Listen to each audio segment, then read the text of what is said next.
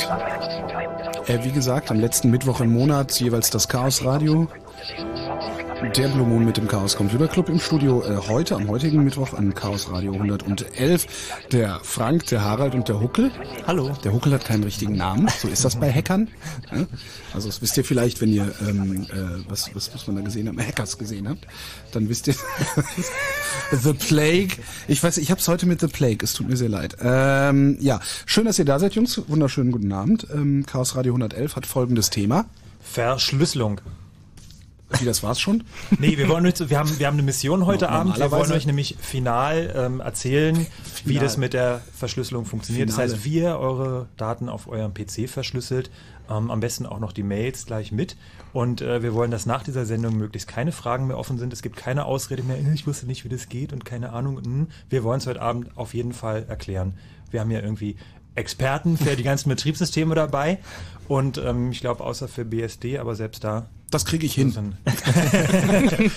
Nein, also wir, wir wollen euch erzählen, äh, wie geht's unter Windows, wie macht man das auf dem Mac und natürlich auch unter Linux. Und das sind auch so Fragen, die dann auch durchaus mal gestellt werden dürfen. Also heute dürfen Genau, auch Windows-User... Windows Support anrufen. Genau, heute aber nur wenn es um Verschlüsselung geht. Genau, aber immerhin. Ich meine, also das, das ist ja äh, das ist quasi das, das ist eine neue. Ära, eine neue Ära in dieser Sendung Chaos Radio 111. Wenn ihr anrufen, mitreden wollt, dann äh, macht das an der Fritz Hotline unter 0331 70 97 110, bitteschön. Äh, bevor wir einsteigen, kurze kurze Rückschau auf die letzte Sendung ähm, im Februar. Nein, das war nicht die letzte, das war die vergangene Sendung. Ähm, da hatten wir eine Anruferin aus Kiel, die erzählte, dass äh, da bei der, bei der, bei der, bei der Landtagswahl, die war am 20. Februar, dass da mit Bleistiften Kreuzchen gemacht werden dürften, was ja ähm, doch eine Einladung zur Wahlfälschung ist, weil Kreuzchen kann man wegradieren und woanders ein Kreuzchen wieder hinsetzen. Jetzt äh, gibt es sehr viele logische Gründe und, und auch plausible Gründe, die äh, für die Absurdität einer solchen Annahme sprechen, ja. Ähm, nichtsdestotrotz hat es eine Beschwerde gegeben beim Landeswahlleiter in Schleswig-Holstein. Ähm, also es gibt äh, den, nach den Wahlen gibt es einen Bericht über die Vorprüfung zur Entscheidung über die Gültigkeit der Landtagswahlen vom 20. Februar 2005. Da ist äh, ein Einspruch von Herrn Christoph Jan Christoph Möller aus Lübeck äh, eingegangen. Inhalt des Einspruchs wie folgt. Der Einspruchsführer trägt in seiner Einspruchsbegründung vor, dass in seinem Wahlbezirk zur Stimmabgabe ein handelsüblicher Bleistift ausgelegt worden sei. Es bestünde nach seiner Auffassung bei der Verwendung von radierfähigen Stiften zur Kennzeichnung von Stimmzetteln die Möglichkeit der nachträglichen Manipulation. Ihm sei bekannt, dass aus diesem Grund in den rechtlichen Bestimmungen anderer Bundesländer die Pflicht zur Ausstattung der Wahlzettel mit nicht radierfähigen Ergebnis der Vorprüfung. Der Einspruch ist unbegründet, ein Wahlfehler ist nicht erkennbar. Weitergehen. Äh, nee, das ist genau. Basta. Next. Nee.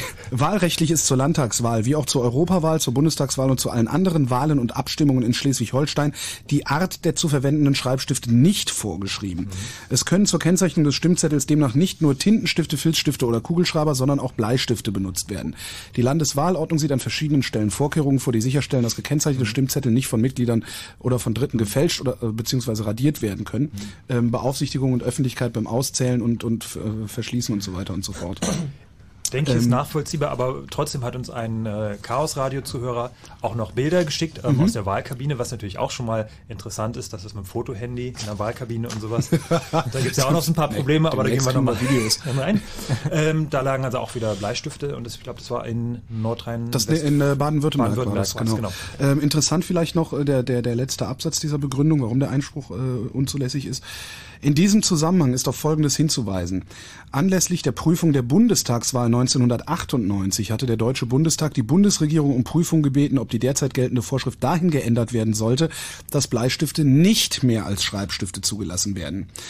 Das Bundesinnenministerium hat daraufhin ausgeführt, dass im Falle einer Regelung, wonach die Art der Schreibstifte gesetzlich vorgeschrieben wird, die Verwendung anderer Stifte zu einer ungültigen Stimmabgabe führen würde.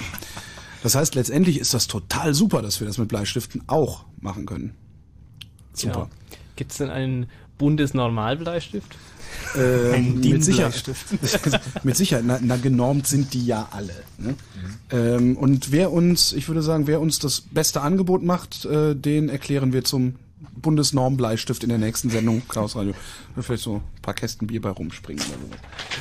Verschlüsselung ist unser Thema heute. Ja, ähm, wir wollen euch erklären, ähm, wie funktioniert es, wie verschlüsselt ihr eure Daten, wie könnt ihr eure Daten auf eurem PC, auf eurem Laptop, auf eurem Mac so sicher machen, dass niemand da rankommt. Ähm, es gibt dazu einen aktuellen Anlass. Ähm, das eine ist die äh, vergangene Sendung, die letzte, sondern die vergangene Sendung, ähm, Fighting the War, wo auch als Feedback von euch kam, dass, okay, jetzt habt ihr so viel drüber geredet und wie ist das und alles so schlimm und was kann ich denn jetzt eigentlich machen, wie kann ich mich da schützen?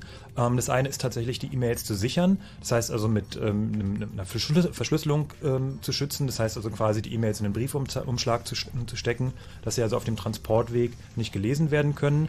Ähm, interessant ist aber auch, was passiert mit den Daten, wenn sie nicht mehr auf dem Transportweg sind. Es gibt ja diesen Begriff des Fernmeldegeheimnisses und des Briefgeheimnisses. Das betrifft also die äh, die Nachrichten, wenn sie auf dem Weg vom Absender zu, zum Empfänger sind. Das heißt also, wenn ich einen Brief in den Briefkasten werfe und der Holger holt ihn bei sich aus dem Briefkasten, da gibt es noch so ein paar feine Details, was ist zu dem Zeitpunkt, wo der Brief im Briefkasten liegt. Ähm, das gleiche ist mit der Frage, wann ist eine E-Mail bei dem Empfänger angekommen, wenn sie im Postfach liegt, wenn sie abgeholt wird, wenn sie aufgemacht wird. Ähm, interessant ist aber auch mit den Sachen, also wenn sie definitiv auf dem Rechner liegen, das heißt also, ich habe sie runtergeladen mit meinem E-Mail-Programm, sie liegen bei mir auf dem PC und die Polizei kommt, möchte meinen Rechner beschlagnahmen, um zum Beispiel an diese Daten ranzukommen. Dann haben sie die Daten, die liegen natürlich auf der Festplatte. Und ähm, wir wollen jetzt als erstes mal erzählen, welche Möglichkeiten gibt es, meine Daten so zu schützen, dass nur ich sie lesen kann.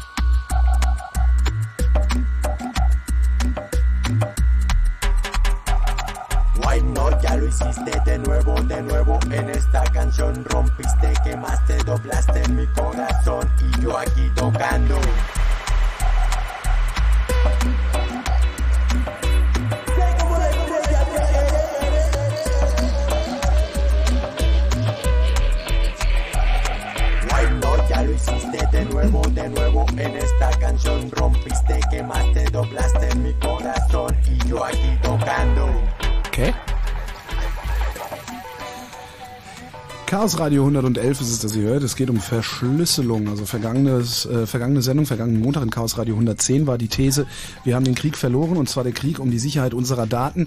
Äh, den brauchen wir gar nicht mehr weiter zu kämpfen, denn Sie, also die interessierten Kreise oder wie heißt es bei Behörden? Wie das, äh, Bedarfsträger. Bedarfsträger, genau, denn die Bedarfsträger ähm, haben den Kampf äh, um unsere Daten gewonnen. Also müssen wir jetzt einfach gucken, äh, wie wir die Reste, die noch auf unserer Seite liegen, ähm, denn so geschützt kriegen, dass die Bedarfsträger sich wenigstens daran die Zähne ausbeißen. Und genau das wollten wir heute erklären. Beziehungsweise ihr erklären, ich mir lassen. Richtig, es gibt einen, gibt einen aktuellen Anlass, ich hatte das eben schon angedeutet, ähm, dass also die sozusagen, ähm, die Bedarfsträger, ähm, haben auch oder demonstrieren auch ganz gern mal, dass sie das eigentlich auch gern tun und äh, bei den Leuten einfach mal hingehen und deren Daten nehmen. Ähm, so passiert ist es bei einer Richterin, die hat daraufhin ähm, Befassungs äh, Verfassungsbeschwerde eingelegt und es ist auch Anfang März äh, vor dem Bundesverfassungsgericht verhandelt worden. Das ist ein bisschen knifflig, weil da sehr viele interessante juristische Aspekte mit reinspielen. Ähm, das ist also eine Richterin, die wurde beschuldigt, dass sie Dienstgeheimnisse verraten hat, weitergegeben hat. War an die Presse. Und äh, die Ermittlungsbehörden wollten wissen, mit wem sie Kontakt hatte über ihr Telefon. so, jetzt haben sie aber die Verbindungsdaten von dem Telefon nicht direkt bekommen.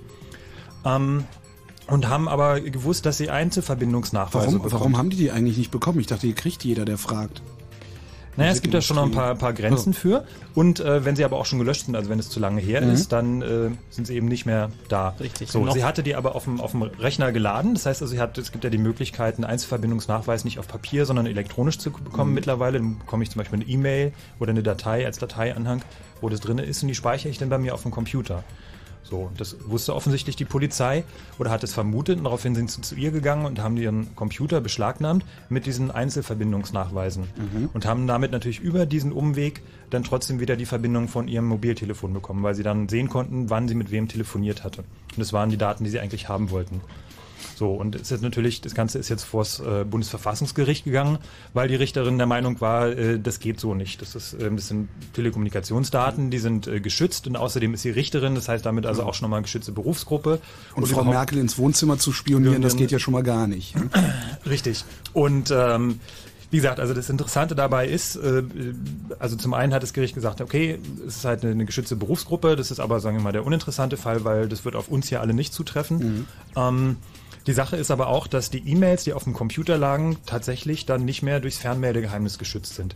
Das heißt also, ähm, die Polizei kann das beschlagnahmen, genauso wie einen Brief, den ich aus dem Briefumschlag rausgenommen habe, bei mir zu Hause abgeheftet habe, der dann im, im Schrank steht. Der unterliegt also nicht mehr diesem Briefgeheimnis, sondern ist einfach ein Ding in meiner Wohnung, der beschlagnahmt werden kann, wie jeder andere Gegenstand auch. So,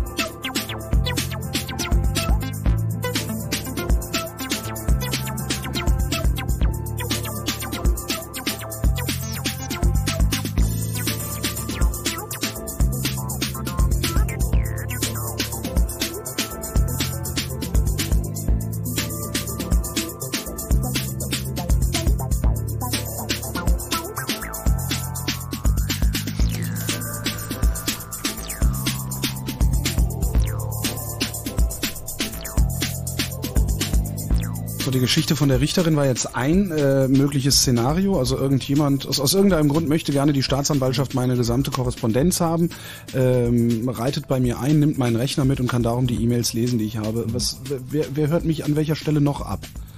Ja gut, ähm, ob jetzt jemand abhört oder nicht, ist jetzt äh, gar nicht mal ab gut. Also in jedem Fall ist halt die Frage, wenn ich verschlüsseln will, dann äh, gegen was will ich mich eigentlich wehren? Mhm. Wo ist die die Bedrohung äh, des Mitlesens, gegen die ich mich schützen will? Das kann also eben sein, äh, dass man sich irgendwie äh, wehren möchte gegen äh, Überwachung staatlicherseits, also dass man irgendwie vermutet, dass hier äh, eine Telekommunikationsüberwachung äh, aufgeschaltet sein könnte, also sowas wie eine Telefonüberwachung, nur eben dann für die E-Mails.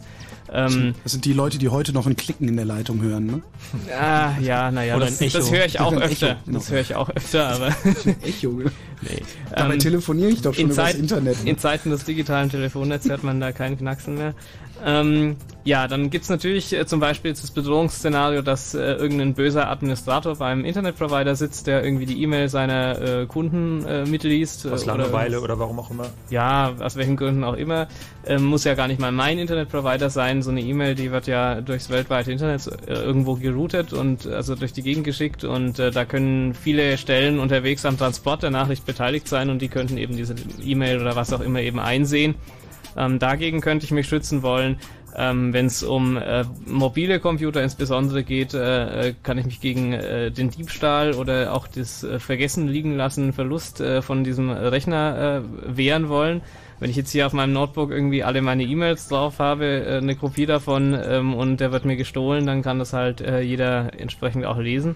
der das Gerät hat. Auch äh, zum Beispiel äh, gibt es den Fall, dass man einen Rechner gebraucht weiterverkauft und man möchte irgendwie sicherstellen, dass da keine Spuren mehr sind. Äh, da gibt es ja auch immer wieder äh, Anekdoten, dass mal Behörden irgendwelche Computer oder Festplatten verkaufen und da. Ja, ja, genau. Ne? Sämtliche Geheimagenten, äh, was war das? Oder sehr, also sehr schön typischer Fall sind irgendwelche äh, internen Präsentationen von Ja. Firmen, die auf irgendwelchen Laptops, die dann irgendwie beim Pinkeln äh, geklaut werden oder sonst irgendwie liegen gelassen werden im Taxi abends nach einem Kneipenbesuch. Das passiert äh, selbst den Geheimdiensten und offensichtlich scheinen die es auch nicht für nötig zu halten, die Daten auf den Laptops zu verschlüsseln. Naja, Mittlerweile vielleicht schon, aber wir hatten genug Fälle. Das sind ja nur Finten. Das, Die echten Daten, die sind Du meinst, ja ganz dass sie, mit Ab dass sie mit Absicht geleakt wurden?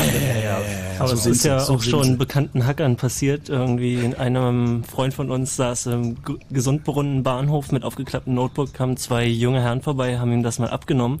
Ja gut, Und er aber hatte hat ihm dann- auch jegliche Verschlüsselung nichts genutzt. Naja, er ne? hatte aber auch dann natürlich seine gesamten firmenrelevanten Daten da drauf und hatte erstmal äh, Angst sozusagen, dass die Firma das jetzt auch nicht so Aber positiv ich, ich, glaube, sieht. ich, glaube, ich glaube nicht, dass Menschen, äh, die zu zweit anderen Menschen in der U-Bahn den Rechner wegnehmen, in der Lage sind, auch nur im Ansatz Ja. zu verstehen, was da geschrieben Aber ärgerlich ist es natürlich schon, wenn jetzt ähm, wichtiger Source Code drauf liegt für ein äh, folgendes Produkt und der dann einfach weg ist, der Laptop mit den Daten. Ja, Im Übrigen, weil du meintest, da würde auch keine Verschlüsselung helfen. Es gibt äh, sehr wohl ähm, äh, Verfahren, aber das äh, kommen wir später vielleicht noch drauf, ähm, wo man das zum Beispiel mit einem Bluetooth-Handy verknüpft. Das heißt, in dem Moment, wo das Notebook weiter vom Handy entfernt wird, als irgendwie die, der Empfang ist, dann äh, wird das eben alles Blöd, wenn das gesperrt. Handy gleich noch mit abgezogen wird. Ja, genau. Ja, Ja, Kannst ja sagen, ne, ich, ich habe kein Handy, ich telefoniere immer über das Internet.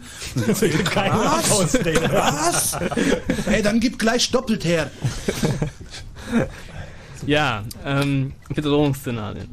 Äh, gut, das äh, sind jetzt so ein paar äh, gängige Szenarien und ähm, dann gibt's eben Maßnahmen gegen diese äh, Bedrohungsszenarien, die man machen kann. Und äh, wenn wir über Verschlüsselung sprechen, äh, da gibt's äh, ganz viele unterschiedliche Dinge.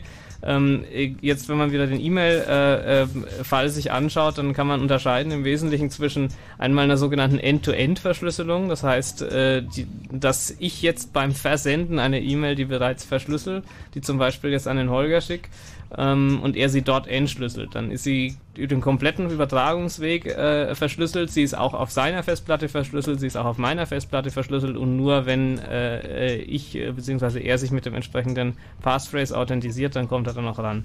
Ähm, das ist äh, relativ kompliziert, in Anführungszeichen von der Bedienung her, ist nicht so der Normalfall. Ähm, und vor allem geht es nur, äh, wenn man sich halt vorher abgesprochen hat und so weiter und so weiter. Ähm, dann gibt es die Möglichkeit, die E-Mail nur auf dem Transport zu verschlüsseln. Ähm, äh, das wird also zwischen E-Mail-Servern gemacht unter Umständen, ähm, ist aber der, der, das Schutzniveau relativ niedrig. Ist ja für mich auch nicht nachvollziehbar, ob das jetzt tatsächlich passiert oder nicht. Vor allem, was noch dazu kommt, ist, dass wenn du zum Beispiel einen Anbieter wie GMX oder Web.de oder sowas benutzt, dann müssen die auf Anordnung der Behörden natürlich die Sachen auch entschlüsseln. Das heißt also, sobald die diese Verschlüsselung äh, veranlassen, müssen sie sie auch den Behörden entschlüsseln. Was anderes ist, wenn du jetzt zum Beispiel einen eigenen Server betreibst und ich betreibe auch einen eigenen Server, dann könnten wir über diese Server verschlüsselt machen, aber das ist ja eher die Ausnahme. Doch, ja. Hm. Also jetzt in unseren Kreisen nicht, aber Oh. Wie, du hast keinen eigenen Mail-Server? Nee, ich habe Freunde, die sind Hacker. Ach so. Ja, ähm, und dann gibt's eben noch den letzten Punkt, äh, den wir auch schon äh, mit angesprochen hatten, ist eben das sogenannte Encrypted Storage, also ähm, äh, verschlüsselte äh, Datenaufbewahrung, verschlüsselte Datenträger, ähm, wo man äh, auf äh, dem Notebook, auf der DVD, auf irgendetwas, auf der Festplatte, wo einfach Datenträger verschlüsselt mit dem Inhalt da drin. Das können natürlich auch E-Mails sein, und das ist dann sozusagen, dass eine E-Mail ganz normal, unverschlüsselt übers Netz empfangen wurde vom, äh, da ist sie ja noch rechtlich geschützt durch das Fernmeldegeheimnis, nachdem ich sie abgerufen habe, verliert sie den rechtlichen Schutz, aber ich kann sie eben in den Schutz, äh, in den Schutz der äh, verschlüsselten äh, Datenträger eben überführen. Ein schöner Produktname für so, so ein Kryptotool. Schlutz. Genau. Es macht sich auch ganz gut, ähm, da irgendwelche ähm, Also Schlutz. M- MP3, MP3-Files und äh, Filme, die man nicht illegal aus dem Internet runterlädt, äh, abzulegen. Ähm, für den Fall, dass es doch mal eine Hausdurchsuchung geben könnte, aus Versehen, dann findet die Polizei im Zweifelsfall dann ein paar verschlüsselte Festplatten, wo Rauschen drauf ist, wo einfach nichts Verwertbares drauf ist. Ähm, ja, kann im Zweifelsfall auch hilfreich sein.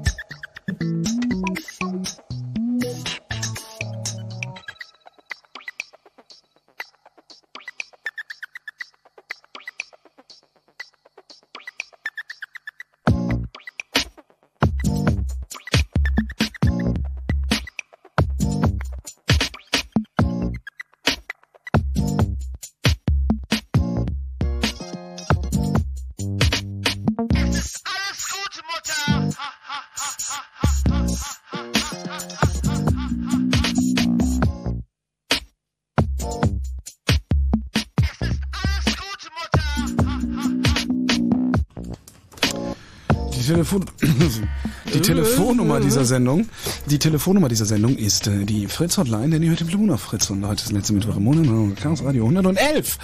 Und die Telefonnummer lautet 0331 70 97 110. Wenn ihr also die eins, ein oder andere Anmerkung oder Frage zur Verschlüsselung eurer Daten oder eurer Kommunikation habt, äh, dann seid ihr herzlich eingeladen anzurufen, so wie Robert das getan hat. Hallo Robert.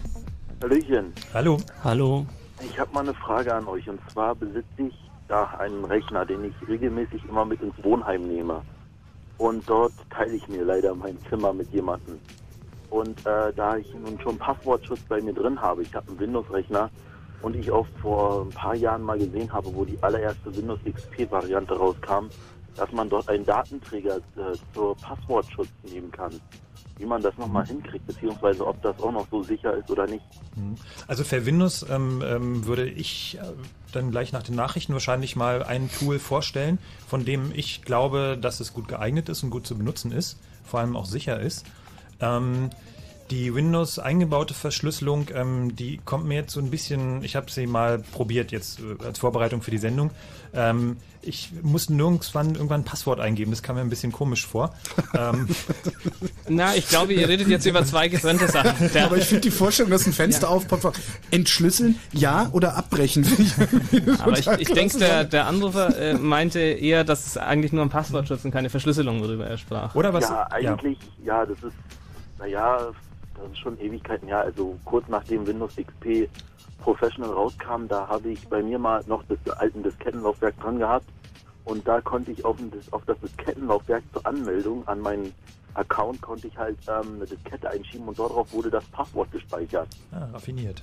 Und ähm, ja, nun habe ich Service Pack 2 und suche es irgendwie vergebens und würde es aber gerne wieder haben wollen.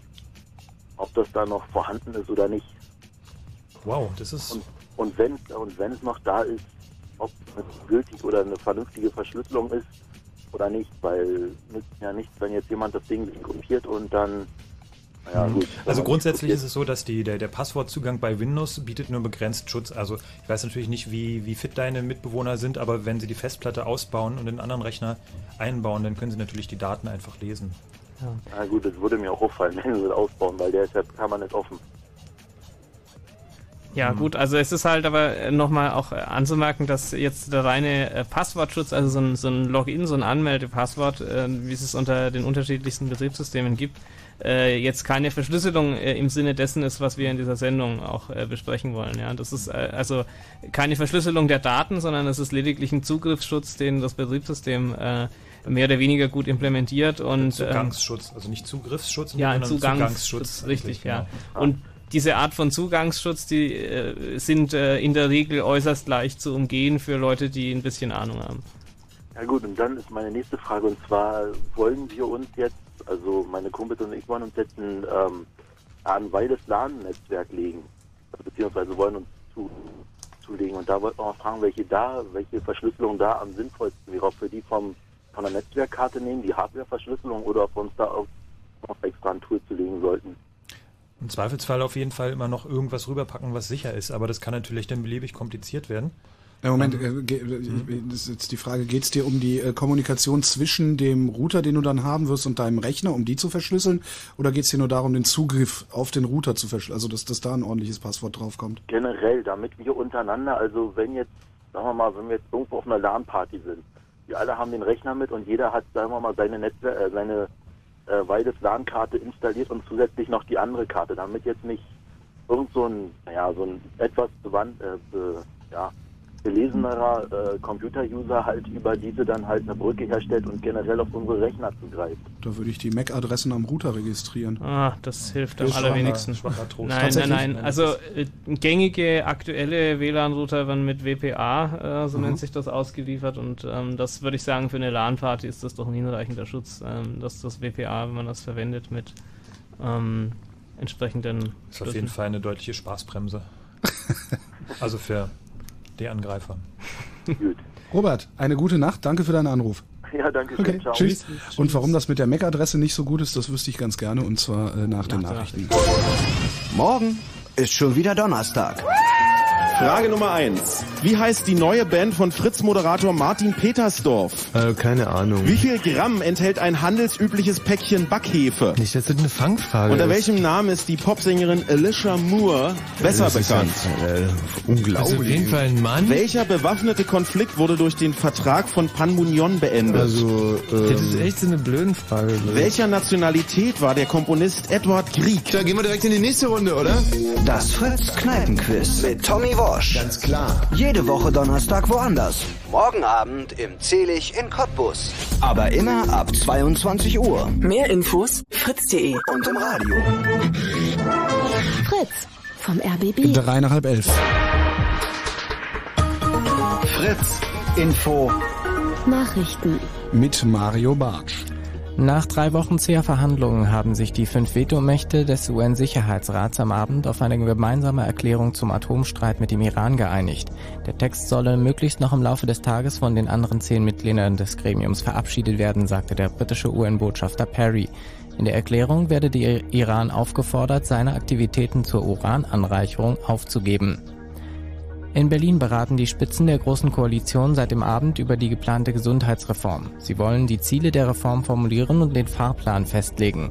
An der Runde nehmen unter anderem Bundeskanzlerin Merkel und Vizekanzler Müntefering sowie CSU-Chef Stoiber teil. Der SPD-Vorsitzende Platzek musste wegen eines Hörsturzes absagen. In Frankreich haben die Gewerkschaften zu neuen Protesten aufgerufen. Gestern hatte es die größten Demonstrationen und Streiks seit Jahrzehnten gegeben. Sie richten sich gegen die geplante Lockerung des Kündigungsschutzes für junge Arbeitnehmer. Gewerkschaften sowie Schüler- und Studentenverbände wollen am kommenden Dienstag wieder Aktionen durchführen. Bei den Rettungsübungen für die Fußball-WM hat es offenbar massive Probleme gegeben. Das berichtet die Frankfurter Allgemeine Zeitung. So sei in der vergangenen Woche die Übung in Berlin abgebrochen worden, weil die Rettungskräfte den Anforderungen nicht gewachsen gewesen seien. Wetter. Heute Nacht gibt es stellenweise immer mal Regen bei Tiefstwerten zwischen plus 4 und 0 Grad. Morgen wird es heiter bis wolkig bei Höchstwerten zwischen 11 und 14 Grad. Verkehr. Mit keinen aktuellen Meldungen überall eine gute Fahrt. Vielen Dank, Mario Bartsch. Fünf Minuten nach halb elf. Und wenn im Radio 101,5, dann Fritz in Frankfurt oder.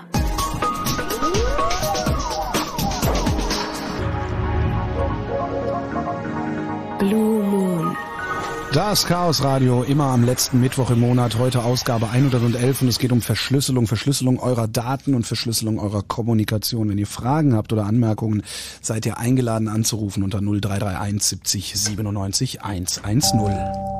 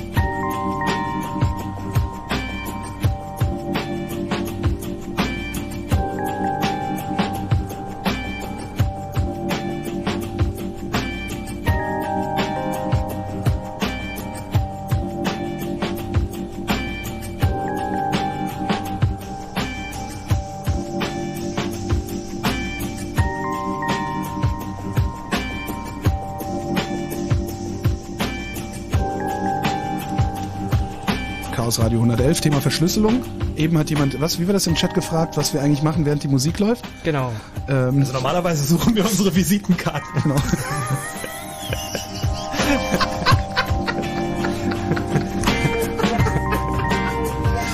In diesem Ja, in, in der Realität äh, wurde hier gerade eine, eine äh, Office Space. Office Space Nacherzählung. Genau, genau. genau. Ein Happening, ein Office Happening. Space Happening. Backup in your ass with the resurrection. Yeah. Äh, was wir vor den Nachrichten hatten, äh, was wir, gibt's übrigens, ich glaube, für 6 Euro bei Amazon den, den Film. Im Übrigen möchte ich bei den zu den Nachrichten oder zu dem Nachrichtenblock möchte ich noch du denn anmerken. Ja, das äh, hat sich jemand beschwert, dass die die Reklame so laut war. Da möchte ich noch anmerken, dass es keine Reklame Das ist. war keine Reklame, sondern ein Trailer. Das erkennt man daran, dass vorne äh, TRL davor steht. Guck da. Aha, ja, Ja, jetzt wo du nee, sagst. falscher Monitor. Ah nee, du, wieso ist denn dein Monitor Da, da? hat was hochgescrollt. Hier steht Das das Promo, das klingt ja doch wieder nach Werbung. Äh, Promo ist äh, Eigenwerbung. Also keine Fremdwerbung. Die heißt Reklame bei uns. Und ist eindeutig getrennt durch ein akustisches... Wird nur bis 20 Uhr gesendet.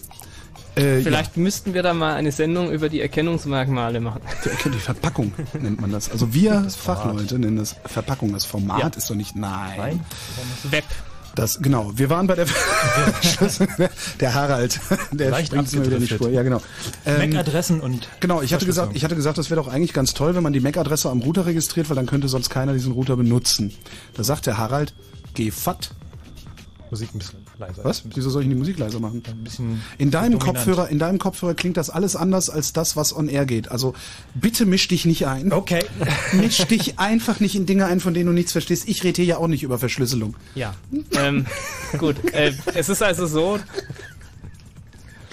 MAC-Adressen. Ja, Warum, genau. warum sind MAC-Adressen nicht geeignet, um Na gut, äh, zuallererst ähm, erstmal äh, bei den äh, MAC-Adressen geht es eben, Äh, geht's eben nicht um äh, Verschlüsselung, sondern das ist eine Authentisierung quasi, Ja. eine Authentisierung basierend auf dieser äh, angeblich weltweit eindeutigen äh, Hardware-Adresse. Das ist wieder der, der. Unterschied zwischen Zugangsschutz und Zugriffsschutz. Also es geht gerade um Zugang. Es geht wieder um den Zugang eigentlich zu den Routern. Ja, und ähm, das ist so, dass dann eben dieser Router einfach eine Liste hat der, der Adressen, äh, die zugelassen sind. Und äh, es ist aber eben so, dass jemand, der eine Netzwerkkarte kontrolliert, also ein, ein böser Cracker, wenn ich das Mhm. mal so äh, ausdrücken darf, äh, der kann äh, sehr wohl eben diese Hardwareadresse seiner Karte umprogrammieren. Mhm. Und das ist dann ganz einfach. Das heißt, man, man lauscht mal kurz ein bisschen so in der Luft, äh, was gehen da für Pakete vorbei. In der Annahme, dass die Pakete, die durch die Luft gehen, ja autorisiert sind. Dann Mhm. schaut man sich die Adresse an, und schreibt die einfach ab, äh, programmiert die in seine Karte und dann äh, funktioniert. Tja, und Also- ich und ich habe gedacht, oh Gott. Stattdessen nehme ich äh, Wie gut, dass W- du Hackerfreunde hast. Ja, genau. Ich habe ja Freunde, die sind Hacker. Ähm, WEP ist auch doof, hast du gesagt. Äh, das hat jetzt nicht ich gesagt. Nee, aber- Ruckel das Also es, äh, dieses Webverschlüsselungsverfahren äh, oder ja, die, der Zugangsschutz mit dem Web-Zugangsschutz, wie auch immer man das jetzt genau sagt, ähm, der ist halt ziemlich unsicher und äh, es gibt da schon eine ganze Reihe Tools oder Programme da draußen, die es ermöglichen, äh, ein mit Web geschützter, äh, einen mit Web geschützten WLAN-Router einfach aufzumachen in wenigen Minuten oder manchmal dauert es auch ein paar Stunden oder Tage, aber es geht. Okay, und das also- WPA ist gilt als sicherer. Gilt als sicherer, ist es aber auch nicht, oder wie, wie verstehe ich das? Also da gibt es zumindest jetzt nicht so eine breite Palette von Okay, Programmen. wenn ich, wenn ich, wenn ich mein so Netz, wenn ich mein Netz unsichtbar mache, nutzt das was oder? Nee. Fast nix. Also, ja. Gut. Äh, Also das hilft, dass es du nicht mehr siehst, aber Das ist doch schon mal was.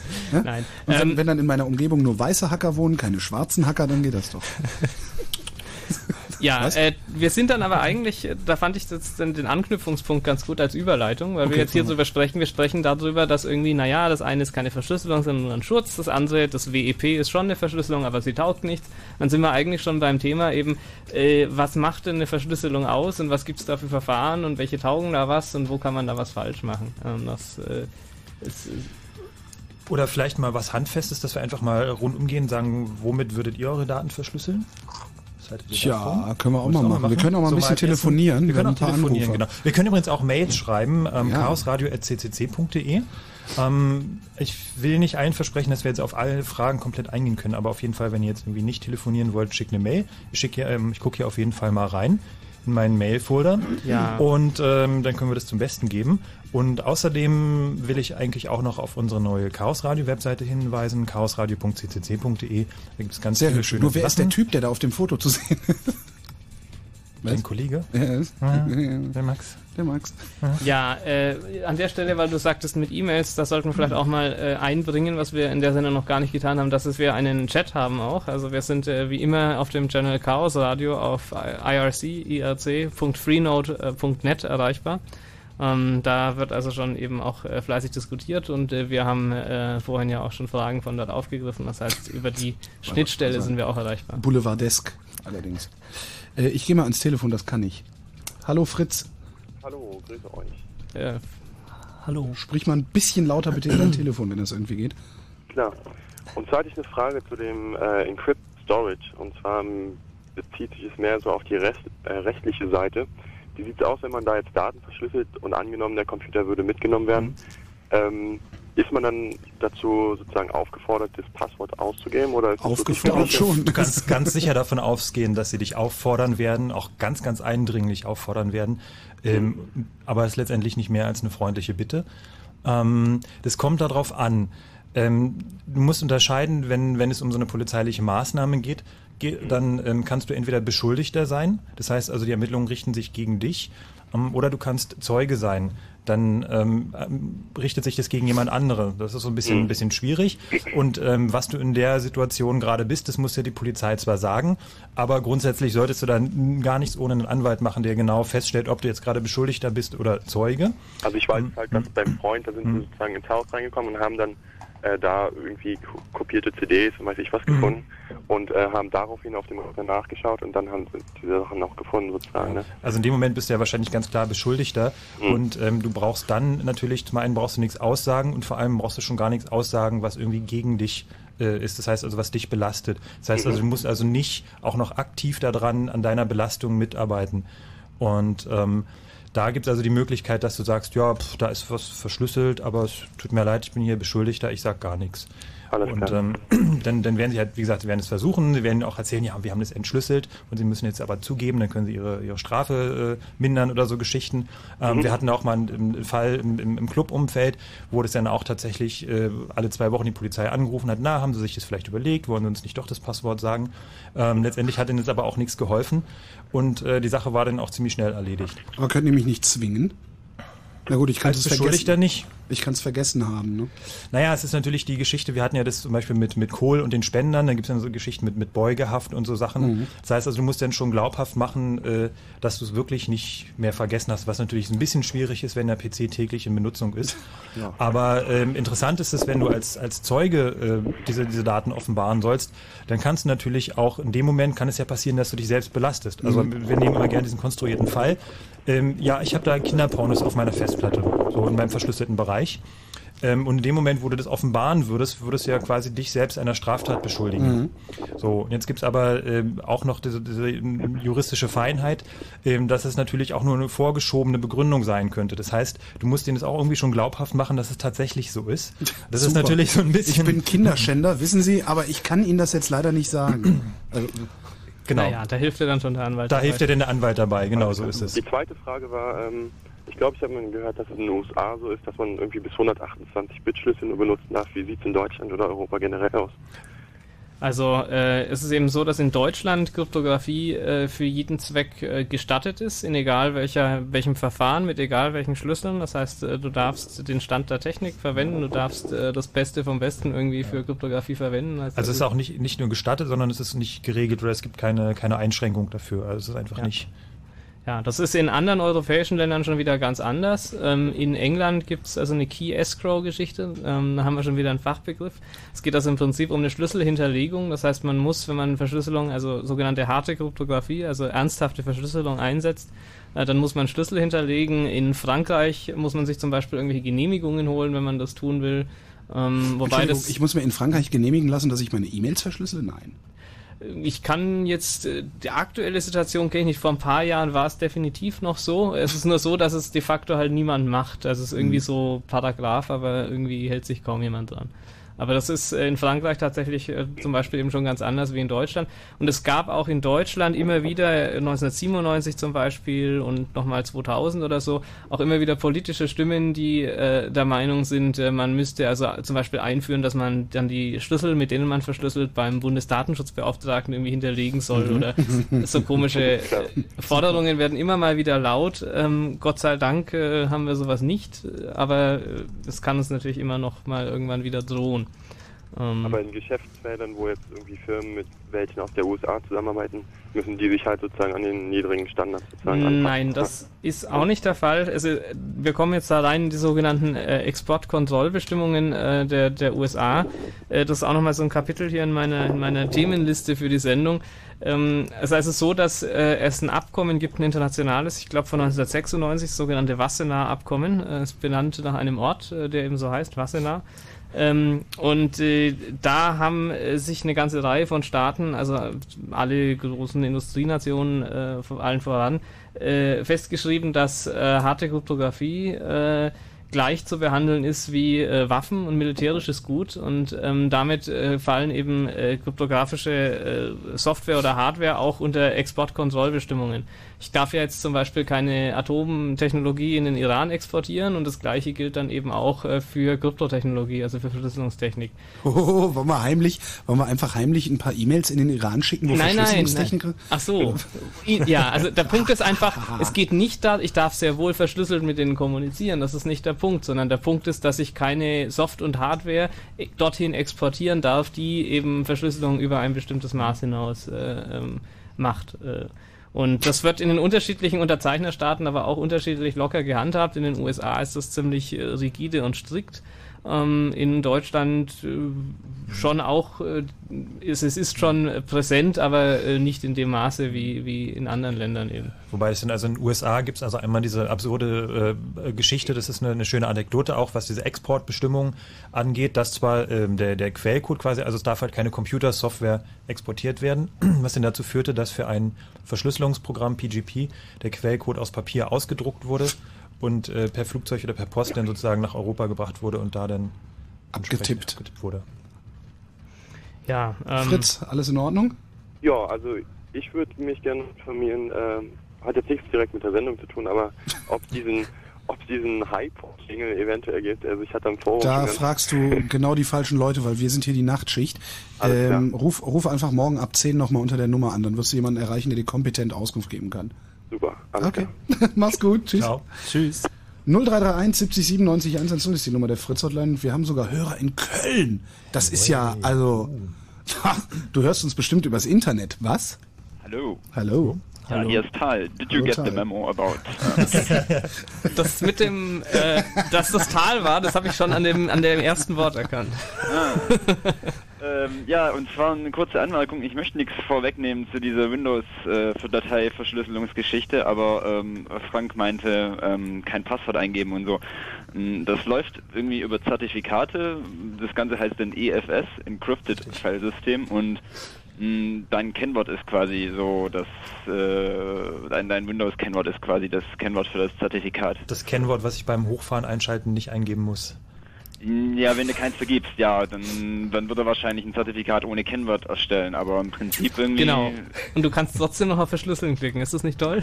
Ja, du kannst aber nicht zusammen äh, komprimieren, also das geht auch nicht. Und Nicht das Zertifikat zusammen ist komprimieren? 100 Jahre gültig, also wenn dein Computer 100 Jahre läuft, dann kannst du halt irgendwann dann nicht mehr drauf zugreifen. Du, du weißt es bestimmt, hat sich das eigentlich mal jemand angeguckt? Also so richtig, was die da verschlüsseln? Ich fürchte, das ist so ungefähr äh, das gleiche Level wie das Apple, ähm, wie heißt äh, Firewall? Ähm, Ding, ungefähr der gleiche der gleiche Level. Also die Algorithmen ist irgendwie AES mit 128 Bit. Auch bei, bei XP? Aha. Also auch bei 2000 so, da gibt es ein Ja. High Encryption Pack. Also ich bin jetzt nicht so der Windows-User, aber Vielleicht wollen wir das einfach also, ähm, verschieben, genau. Ich wollte, das nur mal, zurückstellen, ich ja. wollte das nur mal kurz erwähnen, so, Sehr gut. also so ganz unsicher ist das bestimmt auch nicht. Eine letzte Frage. Ähm, can you have sex in this conjugal visit? Interesting.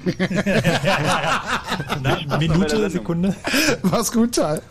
Tschüss, danke. Äh, nächster in der Leitung ist Norm. Hallo Norm aus Prenzlau. Ja, hallo.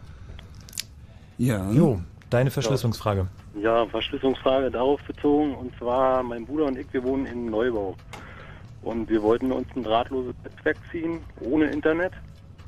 Und da wollte ich mal wissen, wie man da auf Nummer sicher gehen kann und was man da beachten muss dabei. Im Gleich- Grunde haben wir das gerade vorhin Genau. erklärt. Ne? Gleiches wie da, möglichst äh, WPA, WPA 2. Naja, WPA 2 Produkte sind noch zu teuer äh, für Okay. den nicht, äh, nicht, wie soll ich sagen, nicht gewerblichen Bereich. Ähm, aber äh, ich würde ein WLAN-Equipment kaufen, das eben mit WPA umgeht, sich einen möglichst sicheren Schlüssel ausdenken. Äh, da werden wir auch nochmal äh, dazu kommen, zur Sicherheit von Passwörtern und Schlüsseln in der Sendung. Ähm, und äh, dann hat man eigentlich eine brauchbare Lösung. Mhm. Gut, dann wäre es eigentlich schon gewesen. Alles klar. Gut, prima, Eine gute. Nacht noch. Tschüss. Ja. Jo, tschüss. Äh, und Dennis. Ja, Hallo Dennis. hallo. Auch WLAN. Auch WLAN, Mhm. genau. Ja, bei uns ist es folgende. Wir sind ja zwei Personen im Haushalt, haben zwei Rechner, beide laufen über WLAN. Und leider ist es bei dem einen Rechner halt nur möglich, einen WEP-Schlüssel zu verwenden. Deswegen muss der andere ja auch zwangsläufig über denselben Schlüssel verfügen. Denke ich jetzt mal, oder? Ja. Mm, Ja, jein. Also bei den meisten Routern wird das nicht anders gehen, ja. Aber äh, es, es gibt schon technische Möglichkeiten, wie man die getrennt Also, da wäre mich die Frage, wir haben nämlich ähm, eine WLAN Fritz Phonebox. Und da gibt es ja irgendwie auch so die Option, dass man keine weiteren Netzwerke zulassen kann. Und wollte ich dann wissen, ob das, sag ich mal, ein guter Schutz ist oder ob das eigentlich ja völliger Quatsch ist, ob man da besser fährt, wenn man dann irgendwie einen WPA-Schlüssel nimmt. Ähm, also ich kenne jetzt diese Option, keine anderen Netzwerke zulassen, ist mir Stört also nicht die anderen geläufig. Signale oder wie? Ähm, nee, es ist mir jetzt nicht geläufig, ähm, aber äh, ich würde in jedem Fall empfehlen, ähm, also dieser eine Rechner, der da kein, kein äh, WPA kann, ich vermute mal, das ist ein älteres Apple-Gerät irgendwie mit AirPort. Nee, das ist, Äh, nee, das ist ein PC. Allerdings hatte der keine WLAN-Karte drin, die hatten wir erst nachträglich nachgerüstet. Hm. Eigentlich mit einer ziemlich modernen Karte, doch der unterstützt dieses WPA halt nicht, sondern nimmt dann halt nur diesen 128-Bit-Schlüssel und Hm. ja, das war's dann leider. Das ist schlecht, ja. Also um dieses WEP oder Web aufzumachen, da bedarf es auf jeden Fall auch schon einer gewissen Expertise. Also das macht jetzt mal nicht so der unbedarfte User eben mal ein Programm auf und äh, knackt dein WLAN. Na Von daher, also es ist jetzt Okay. auch nicht das, äh, also das äh, sperrangelweite, sperrangelweit offene Sper äh, Scheunentor, dieses WEP, das kann man schon benutzen, um jetzt erstmal einen Großteil der Leute davon fernzuhalten. Ja, Davon also fernzuhalten. Der 0815-Nachbar äh, wird äh, in aller Regel wahrscheinlich nicht, ähm, äh, da spricht die Wahrscheinlichkeit dagegen, äh, das irgendwie äh, aufmachen können. Aber es ist halt immer, äh, wenn man jetzt irgendwie Verschlüsselung machen will, ist immer die Frage, wogegen will ich mich eigentlich wehren. Deswegen auch vorhin so ein bisschen die, die Angriffsszenarien, ja, oder die Ja. Ähm, äh, gegen was will ich mich wehren? Ja, das ist die Frage. Und dann kann man eben abwägen, welche, welche Art von Schutz brauche ich. Reicht mir die eine oder andere Verschlüsselungsvariante? Ist mir die sicher genug? Ähm, so in die Richtung. Und Letztendlich, das könnte, letztendlich kannst du natürlich auch noch, ähm, also die Sachen, die du schützen willst, also zum Beispiel Online-Banking, äh, E-Mails Ja. abrufen, die kannst du ja auch auf dem Transport zusätzlich nochmal schützen. Indem du Ja, genau. halt klar darauf achtest, dass du HTTPS also SSL gesicherte Verbindung machst. Klar, Aber auch gerade für klar. deine für deine E-Mails kannst du auch viele Anbieter unterstützen dass du da gesicherte Verbindungen, also TLS, SSL heißt es denn, das ist ein kleines Häkchen Ja. zu machen. Das machen ja auch ähm, Programme wie Outlook, ähm, da ist das ja auch möglich. Ne? Genau, also eigentlich Ja. alle, aktu alle aktuellen Mail-Programme können das auch. Na gut, dann muss ich nur aufpassen, dass ich keinen indischen Nachbar bekomme, ne? Und dann, dann sollte das ja relativ sicher sein. Alles klar, Dennis, danke für deinen Anruf. Okay, tschüss. Mach's gut, tschüss. So, mal weg von der technischen Frage, wie ich mein WLAN dicht kriege, zu Genau. Sebastian. Grüß dich, Sebastian. Moin Moin. Moin, Moin. was ist deine Frage? Ähm, wie weit dürfen Sie die Datei ähm, aufknacken? Wie lange gilt es denn noch als Beweisdokument? Ähm, das müsstest du jetzt etwas präzisieren. Also ich habe eine verschlüsselte Datei mit 10 Megabyte. Ja. Und die Polizei hackt den, aber mit Abstrichen, dass denn vielleicht 5 Megabyte davon geknackt Dann hast du definitiv ein schlechtes Verschlüsselungsprogramm oder ein schlechtes, äh, schlechte Software eingesetzt. Also das gibt's eigentlich nicht. Ja, also Also entweder alles oder gar nichts. Genau. Ähm, also, dass man so ein bisschen irgendwas entschlüsselt, das, äh, also bei ernsthafter, bei ernsthafter Verschlüsselungstechnologie gibt es das nicht. Ähm, außer bei ganz besonderen äh, Verfahren, sogenannten Plausible Deniability äh, Sachen, aber das äh, ist äh, nichts, was irgendwie ein Standardanwender irgendwie verwenden würde. Das ist was ganz Obskures.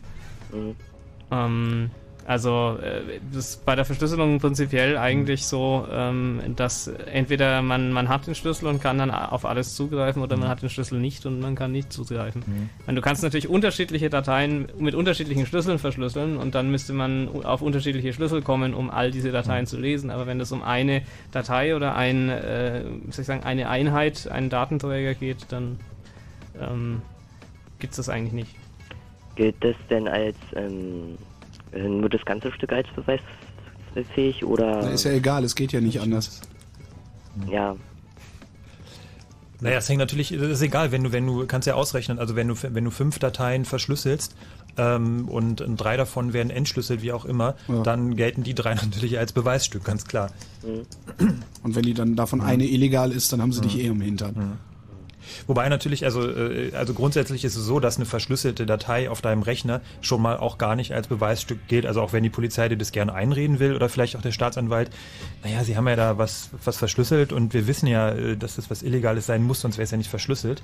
Ähm, das ist natürlich auch ähm, ein netter Versuch, aber zieht nicht im Zweifelsfall. Also die dürfen den gar nicht hacken.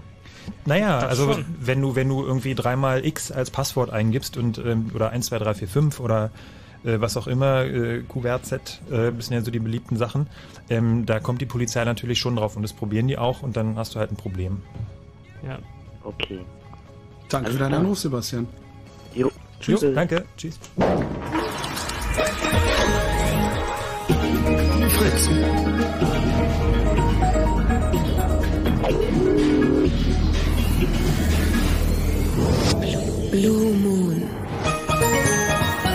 Chaos Radio 111 ist hier das Thema Verschlüsselung der Daten und der Kommunikation.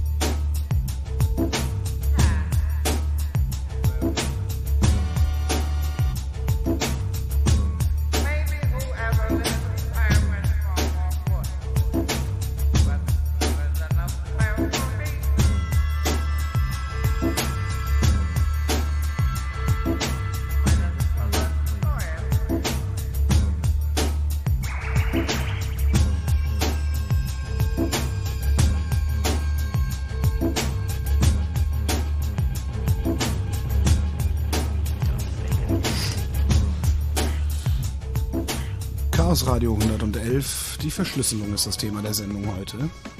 Und zwar der Daten, also der Daten selbst auf der Festplatte, aber auch der Kommunikation. Kann ich eigentlich mein Internettelefon verschlüsseln? Fällt mir da ein. Ja.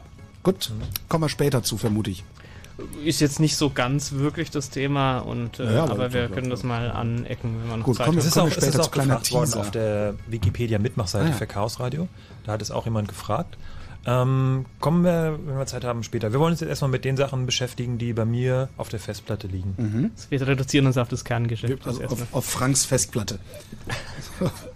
Erzähl doch mal, Frank. Was liegt denn bei dir alles auf der Festplatte? Sag ich nicht. Lies doch mal was vor. Hast du was zu Dann muss ich dich verbergen? leider in Beugehaft nehmen. Ja, da war gerade ein ganz Ja, du übler Scherz. zu, du da kommst zu Milton in den Keller. ein äußerst übler Scherz im Irk gerade zum Thema Beugehaft. Bitte. Nein, den kann ich nicht Doch, bringen. Der bitte. ist nicht politisch La, korrekt. la, lass Das mich raten, bloß hat was mit Bücken zu tun? Oder? Naja, es ging um einen ehemaligen Bundeskanzler und äh, Ach so. Ich versuche gerade mir den Witz zusammenzuspinnen, aber es ist. Der Chat so, äh, scrollt zu schnell, ich kann es auch nicht finden. ja, so von wegen äh, betreffende Person können sich ja gar nicht mehr beugen. In der Ach so, wegen des Spiegeleierbauches. Das ist, Ja, was ich habe. genau. Ich kann meine Eier nur sehen, wenn ich. Sehr schön. Könnte jetzt mal irgendjemand irgendwas über Verschlüsselung erzählen, damit ich aus dieser peinlichen Situation gerettet werde? Hm? Hä? Hä? Hm? Wir wollen eigentlich jetzt mal grundsätzlich erklären, wie das funktioniert. Ja, dann mach doch! Komm, wir lassen ihn noch ein bisschen zappeln. Jetzt zappelt hier Der kriegt Musik. einen ganz roten Kopf. Ja, genau, schaut doch mal auf die Webcam. Das kommt von dem, ja genau, das, das, schaut doch mal auf die Webcam. Was ist denn das eigentlich für ein Kabel, das da hinten nicht in der Webcam steckt, frage ich mich gerade. Das ist das Netzkabel der Webcam. Ah, die ja. kann also gar nicht gehen. Das ist eine WLAN-Webcam. Okay, wie funktioniert das grundsätzlich, wenn Nee, jetzt ich... will ich nicht mehr. Ach man. Wie funktioniert es grundsätzlich, wenn ich meine Festplatte, wenn ich Daten auf meiner Festplatte verschlüsseln will? Was, äh, also wir wollen die, die einzelnen Sachen für die Betriebssysteme, unsere Lieblingsverschlüsselungsgeschichten wollen wir noch vorstellen später, aber die haben eigentlich im Wesentlichen alle was gemeinsam. Harald. Ach, ich? Ja, sehr schön. Äh, Notfalls ja. kann ich auch noch was über, aber gut, nein. Nein, nein, das äh, ist ja alles gar kein Problem. Ich äh, war nur Für etwas mich schon. abwesend, ja. Äh, also, äh, die haben alles gemeinsam, ja. Prinzipiell geht es eben darum, dass äh, man sowas wie eine Art virtuelles Laufwerk, virtuelle Festplatte, ähm, virtuellen Datenträger erstellt. Das heißt, das ist sozusagen ähm, wie ein, eine weitere äh, Festplatte, CD, sonst irgendwas. Nur, dass die gar nicht äh, in der, also physisch existiert, sondern die ist einfach, äh, wird die ausgedrückt durch eine Datei auf dem, auf der echten Festplatte. Ja, also ich habe eine Datei und in dieser Datei ist, ist ein, eine virtuelle neue Festplatte drin und alles, was in dieser Festplatte liegt, ist dann verschlüsselt. Und wenn ich das zum ersten Mal öffnen möchte, dann muss ich eben äh, entsprechend das Passwort äh, eingeben, das ich beim Erstellen dieser, dieser virtuellen Festplatte in Anführungszeichen eingegeben habe. Ja, das Und das, also, die, die virtuelle Festplatte kann auch meine gesamte Festplatte sein. Also das, Das wird dann kann einmal, sie einmal drüber gestülpt im Zweifelsfall. Also da gibt es noch so ein paar Einschränkungen, wenn es auch die Festplatte ist, wo das Betriebssystem selbst da ist, Mhm. weil du musst es ja davon starten. Also sozusagen du kannst das Betriebssystem selbst nicht verschlüsseln, weil Klar. das, das Betriebssystem muss ja erstmal laufen, damit es entschlüsselt werden kann. Und wenn das Betriebssystem schon verschlüsselt ist, bevor es gestartet ist, dann ist das natürlich schwierig. NEI-Problem. Ja. Genau. Ähm, wobei, das kommt jetzt, also das geht dann in die einzelnen äh, Betriebssysteme äh, hinein, äh, ab welcher Stelle man da verschlüsseln kann. Ähm, aber äh, der, der, wie soll ich sagen, der gängigere Fall ist halt, dass man seine Datenpartition oder sein Home-Verzeichnis oder wie immer das unter den jeweiligen Systemen heißt, dass man die eben verschlüsselt. Ähm, und äh, da ist dann dieses Konzept des, des verschlüsselten Disk-Images, wie man es dann nennt, äh, sehr gängig und auf allen äh, Systemen ähm, verfügbar. Ich denke, ein, ein großer Nachteil oder ein kleiner, nicht groß, aber ein kleiner Nachteil dabei ist, dass man sich bei den meisten Programmen vorher überlegen muss, wie viel verschlüsselten Bereich will ich eigentlich haben. Weil ich muss ja erstmal diese verschlüsselte Festplatte anlegen, ne, diese Datei, und die muss in der Regel eine bestimmte Größe erstmal haben oder eine, eine feste Größe. Also wir haben uns äh, auch bei der Vorbereitung ein bisschen unterhalten, welche Möglichkeiten es gibt, die möglicherweise auch wachsen zu lassen. Aber der übliche Weg ist einfach, ich lege fest, zum Beispiel, ich will jetzt 200 Megabyte auf meiner Festplatte verschlüsselt haben oder ich will den Bereich haben für 200 Megabyte von meinen Daten, wo ich verschlüsselte Daten ablegen will. So, dann lege ich eine Datei an, die ist erstmal 200 Megabyte groß. Mhm. Ähm, und diese Datei wird dann von, von, von dieser Verschlüsselungssoftware oder von, von dem Betriebssystem quasi wie ein Laufwerk nennen wir es wie V wie verschlüsselt, wer aus der Windows-Welt kommt, ist halt also ein, ein Laufwerksbuchstaben denn und das benutze ich dann ganz normal wie ein Laufwerk. Oder eben auch wird unter, unter den ähm, Unix-Betriebssystemen wird sie dann äh, gemountet, das heißt, ich habe dann also irgendwo im Verzeichnisbaum, dann steht mir dieser verschlüsselte Bereich zur Verfügung. Ja, ähm, beim ähm, Mac äh, vor allem, da kommen wir dann noch drauf, auf die einzelnen äh, äh, Produkte und Lösungen, äh, gibt es auch eine Möglichkeit, das zu umgehen. Ähm, unter Linux gibt es, naja, einen etwas komplizierteren, äh, mehr oder weniger Weg, mit dem man so halbwegs eine vergrößerbare, ein vergrößerbares verschlüsseltes Laufwerk äh, schaffen kann, aber das ist natürlich prinzipiell schon ein, ein Manko des Verfahrens. Ein anderes Problem, was vor allem bei ähm, äh, Windows-Software ähm, meines Erachtens nach besteht, ist, dass man häufig, äh, zum Beispiel, also ich möchte zum Beispiel meine E-Mails darauf ablegen und ähm, wer weiß denn schon jetzt äh, als Standard-Windows-Anwender, wo liegen denn eigentlich meine E-Mails auf der Festplatte, wenn ich die herunterlade? Ja? Interessante Frage, ja. Ja, ähm, und vor allem bei den meisten Programmen ist es halt eine, äh, eine Einstellung, wenn ich die überhaupt treffen kann, die ich bei der Installation mal treffe. Wenn ich jetzt nachträglich sagen möchte, ich möchte jetzt meine E-Mails irgendwie auf so ein Krypto-Laufwerk drauf äh, schieben, äh, dann äh, gehen die Probleme schon an. Also das Mhm. ist alles nicht so ähm, ja, straightforward, wie man sich das äh, wünschen würde.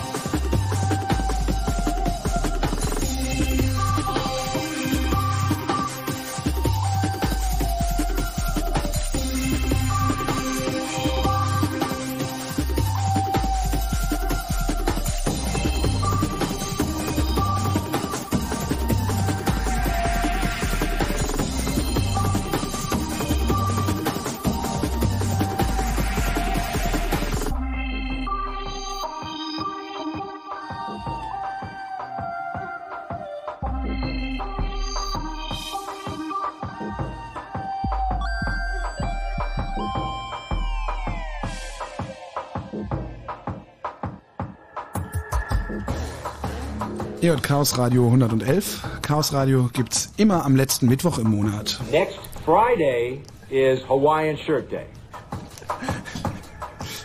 Wir haben mittlerweile das Bill Lumberg Soundboard gefunden. Okay. Gut, damit Huckel auch was zu tun hat heute. Genau, Abend.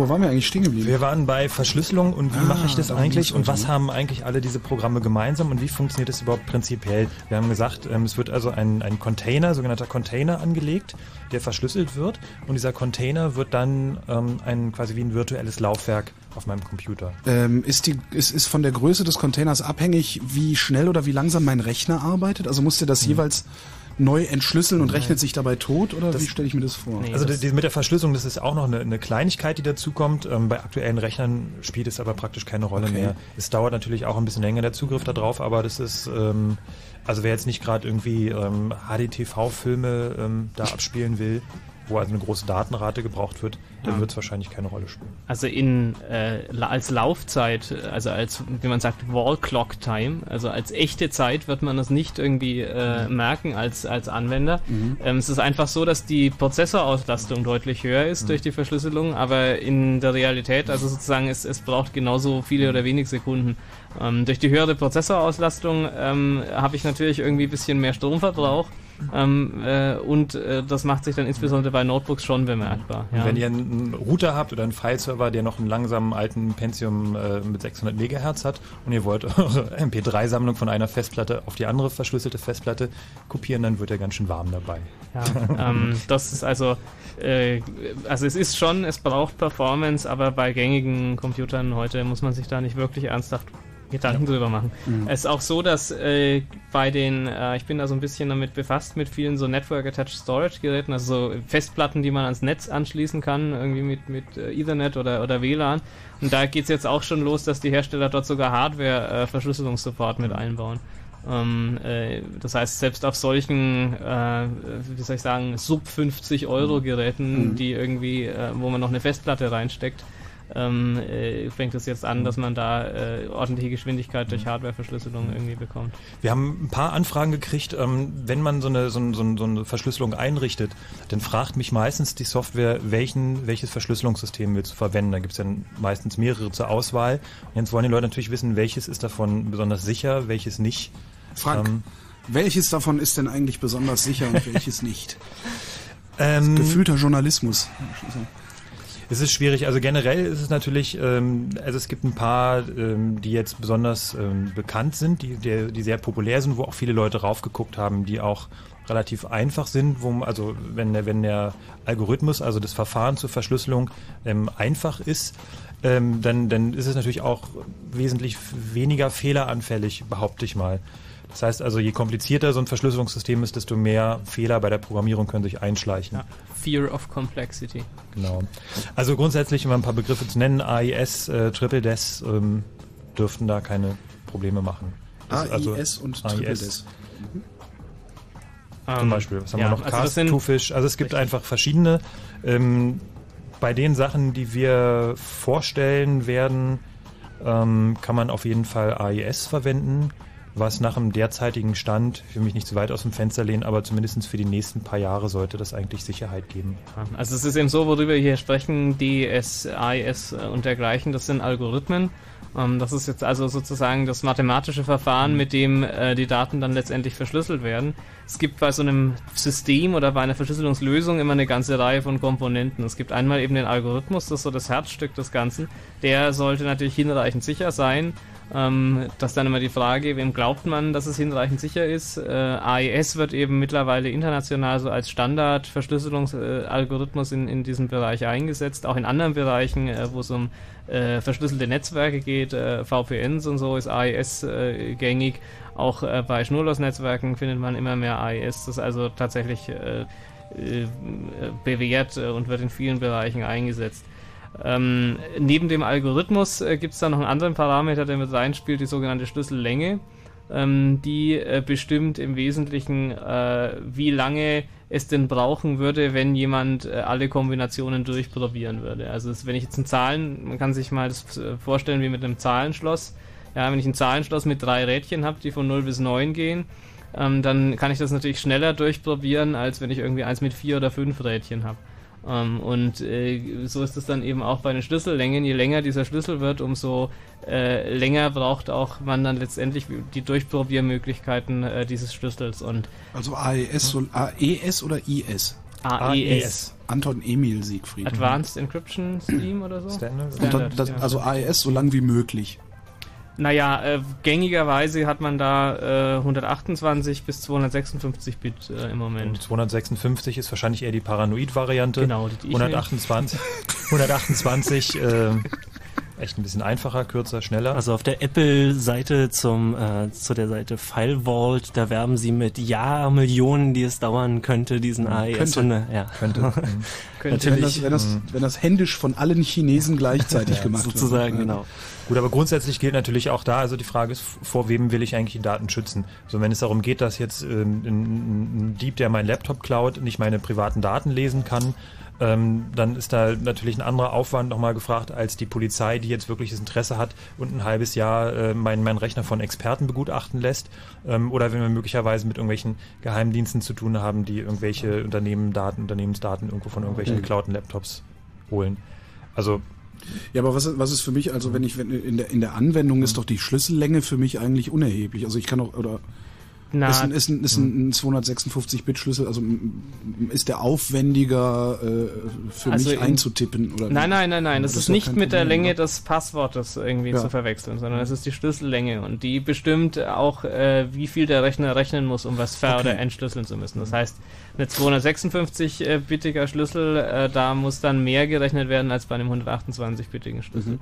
Und das ist also äh, in der Regel sozusagen die Frage, was nehme ich da, wenn ich überhaupt die Wahl habe bei einem Produkt, äh, dann äh, ist das mehr oder weniger so eine Security äh, gegenüber Performance äh, Trade-off. Äh, ja, also Mhm. will ich mehr Sicherheit oder äh, ist mir die Geschwindigkeit, äh, also wenn mir die Geschwindigkeit egal ist, dann kann ich lieber ein bisschen längeren Schlüssel nehmen.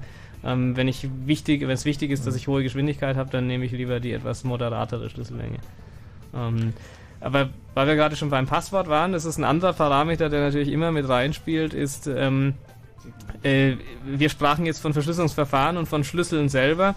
Äh, wie, ich meine, was habe ich da für einen Schlüssel? Ich habe ja jetzt hier keinen Schlüssel an meinem Schlüsselbund, den ich irgendwie in den Rechner stecke, sondern es geht also hier um ja auch Schlüssel in Form von Daten. Und äh, diese Schlüssel, mit denen die Rechner arbeiten, die sind jetzt nicht mehr für einen Menschen irgendwie leicht merkbar. Also wenn ich jetzt irgendwie so einen 128 oder 256 Bit langen Wert mir irgendwie merken wollte, äh, das ist also nicht irgendwie, also in Zahlen, das ist nicht mehr so wirklich irgendwie beherrschbar. Ähm, deswegen äh, macht man üblicherweise äh, bei den Standardprogrammen für den Heimbedarf äh, ein, ein Passwort in Wortform. Und von diesem Wort, also oder irgend, irgendwas, was ich eingebe, ein Passwort, machen wir jetzt auch als Passphrase bezeichnet, weil das symbolisieren soll, dass es möglichst lang sein soll, damit die Sicherheit erhöht wird. Und davon leite ich dann diesen Zahlenwert ab, der letztendlich als Schlüssel verwendet wird. Und ähm, äh, es gibt natürlich auch andere Verfahren, wo man mit Smartcards oder mit irgendwelchen USB-Tokens nennt man die dann, also so wie ein USB-Stick, den man reinsteckt, auf dem der Schlüssel gespeichert ist und so weiter, aber das sind dann doch eher die professionellen äh, Geschichten und nicht das, was der Heim-User. ähm, Wobei also äh, einsetzt. wa- was natürlich gern gemacht wird, auch ist, dass der, ähm, also die Programme bieten es in der Regel an, dass ich den, den Schlüssel sozusagen nicht als, als Passwort, als Passphrase eingebe, sondern auch als Datei bereitstelle. Mhm. Ähm, und diese Datei kann natürlich tatsächlich auf dem USB-Stick sein oder wie zum Beispiel, was wir am Anfang hatten, auf einem Telefon dann per Bluetooth übertragen werden oder so Sachen. Ähm, das ist eine Variante. Das Problem ist natürlich, wenn mir die Tasche mit meinem Laptop geklaut wird, dann ist der USB-Stick weg. Und wenn die Polizei Ja, bei mir die Wohnung durchsucht und äh, dann ist natürlich der Titankette um den Hals. liegt der USB-Stick oder steckt noch im Rechner, dann ist er natürlich auch mit weg. Also das ist nur ein bedingter Nein, Schutz. kann ich meinen USB-Stick bitte behalten? Da ist alles Naja, wer dann- Firmarbeit drauf, wissen Sie? Wer dann da noch weiter irgendwie. Aber kann ich nicht den USB-Stick dann auch noch verschlüsseln?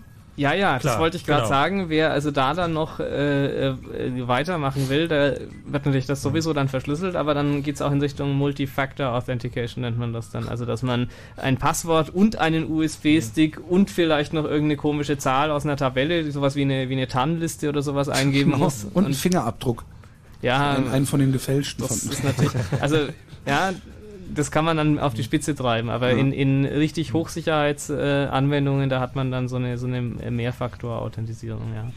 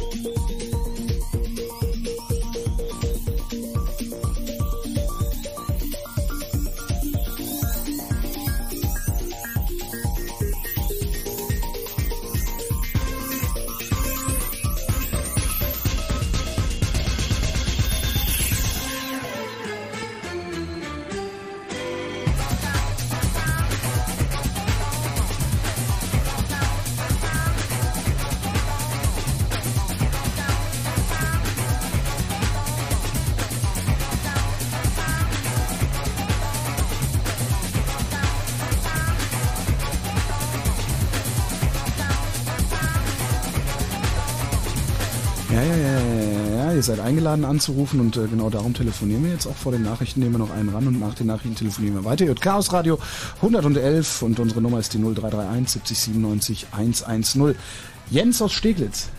Ja, hi. Wir hatten vorhin einen Anrufer, der gefragt hat, äh, wie ist es denn eigentlich mit der Beweislast von äh, teilentschlüsselten Dokumenten meiner Festplatte? Genau. Darauf genau. beziehst du dich, glaube ich. Ne? Ja, genau. Also ähm, ich glaube, er hat auch ein bisschen unverständlich formuliert gehabt, die Frage. Ähm, nichtsdestotrotz, mich interessiert es ja auch. Also jetzt gesetzt den Fall, die haben jetzt Daten eben von mir beschlagnahmt, sage ich mal, die sind verschlüsselt und die werden äh, entschlüsselt von den Behörden, äh, wollen wir es mal so ausdrücken, ohne dass ich jetzt mein Passwort preisgegeben habe. Wie ist denn da jetzt die, äh, sind die denn überhaupt beweiskräftig, diese entschlüsselten Daten, falls sie es dann entschlüsselt geschafft haben? Weil wenn ich jetzt Ja. mal an die an die nicht elektronische Welt denke, ähm, äh, ich glaube ich zu wissen, wenn jetzt zum Beispiel Post oder Brief äh, irgendwie oder Beweismittel ähm, nicht rechtmäßig erworben wurden, dann sind die äh, nicht vor Gericht zugelassen als Die, Beweismittel. die Frage mit dem rechtmäßig erworben, das war ja auch das, was die, wo die Richterin ähm, vor das Bundesverfassungsgericht gegangen ist und hat gesagt, die sind eben nicht rechts äh, äh, äh, oder die sind rechtswidrig ähm, erworben worden sozusagen. In dem Moment, dass bei meiner Richterin, also bei ihr, und das war ja auch der Grund, ähm, warum die Klage für den Fall, ähm, dass sie damit durchgekommen ist, weil es eben nicht verhältnismäßig war. Das heißt also, ähm, prinzipiell ginge das zwar, aber sie als Richter hätte in diesem konkreten Fall eben nicht ähm, durchsucht werden dürfen.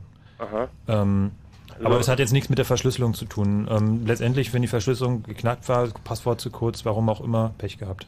Aha. Sofern das dir zuzuordnen ist natürlich. ja gut, also wenn wenn es Na, also kann, ja, kann ja jeder kommen und sagen, so, wir haben es entschlüsselt und das sind die Daten. Also, Ja, Gut, das das kann ja aber ja auch jeder, jeder sagen, wir haben hier einen Computer und da war das und das drauf. Ja, das wäre die nächste Frage, genau. Also ähm, Ja gut, aber dann musst du natürlich insgesamt das äh, Rechtssystem in Deutschland in Frage stellen. Also das ist natürlich äh, ein anderes ja, Thema. gut. Ja, heutzutage kann man fast alles in Frage stellen. Ja gut, okay, also ähm, sind eigentlich, also solange man nicht gerade Richterin ist oder so, sind die äh, sind das dann auch Beweismittel. Ja, bei der Richterin waren es auch Beweismittel. Es waren auch Bereich, ja gut, das ist richtig, aber das ist, also als Journalist zum Beispiel, Rechtsanwalt, Arzt möglicherweise bist du auch geschützt, wobei das halt auch wieder ganz schwierig ist, ab einem konkreten Einzelfall dann sozusagen Aha. in Berufsausübung warst oder so. Also kannst du dich im Zweifelsfall nicht drauf verlassen. Nee, wenn Ja, Daten entschlüsselt werden, Passwort zu kurz, äh, missgebaut beim Verschlüsseln, was auch immer, Pech gehabt. Backup auf der CD, auch ganz beliebt. Ähm, Backup gebrannt, die CD ins Regal gelegt, Pech gehabt. Die CD kann ich dann nicht verschlüsseln, oder? Äh, ich man das? kann übrigens, äh, das ist übrigens Die ein, Daten auf der CD Mhm. kann man ja das ist übrigens ein, ein ganz großer Vorteil wieder von diesen, diesen Containern, diesen dann virtuellen Laufwerken. Ach Ich so, kann ich- nämlich einfach diese 200 Megabyte nehmen, auf CD brennen und bupp, dann ist sie da verschlüsselt abgelegt. Ah. Mhm. Ansonsten gibt es auch Verschlüs ähm, Backup- Backup-Programme, die Verschlüsselung unterstützen. Ja. Mhm. Ähm, das ist also im, im professionellen Bereich eigentlich äh, gängig, sage ich mal. Jetzt beim Heimanwender eher weniger, aber es gibt Software, die das auch unterstützt. Und nach den Nachrichten lassen wir die Katze aus dem Sack. Welche Programme sind es? Ja, genau. Da, da, da. Yeah, yeah, yeah, yeah. Oh, sweet home, Lichterfelde. Oh, oh. Oh, hallo, hier ist Olli Schulz. Äh, ich probe gerade für den 30.03. Da spiele ich ein Konzert ab 21 Uhr im Knarrclub. Davy Van Bowen, die Stimme von Maritime ist auch da. Das wird ein Spitzenabend. Kommt doch rum. Ich muss weitermachen. Bis dann. Fritz präsentiert Olli Schulz live.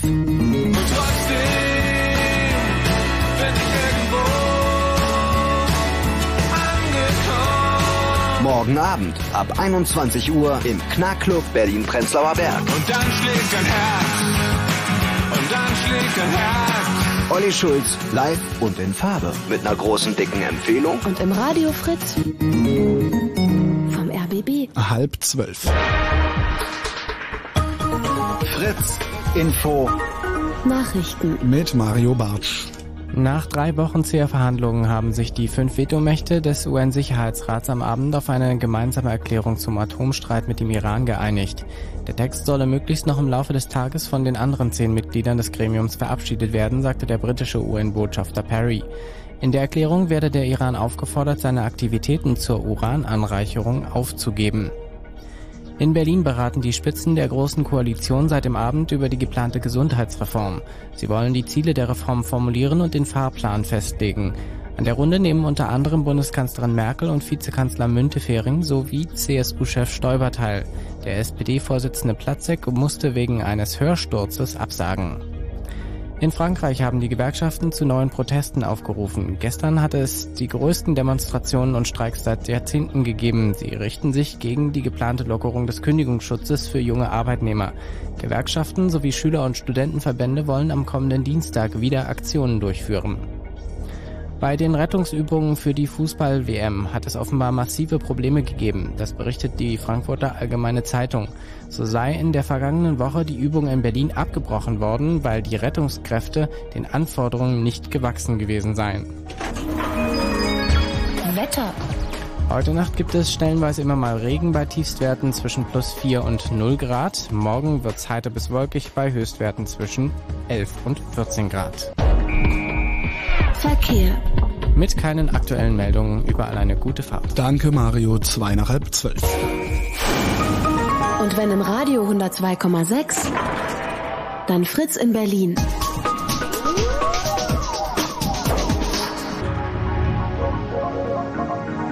Blue Moon.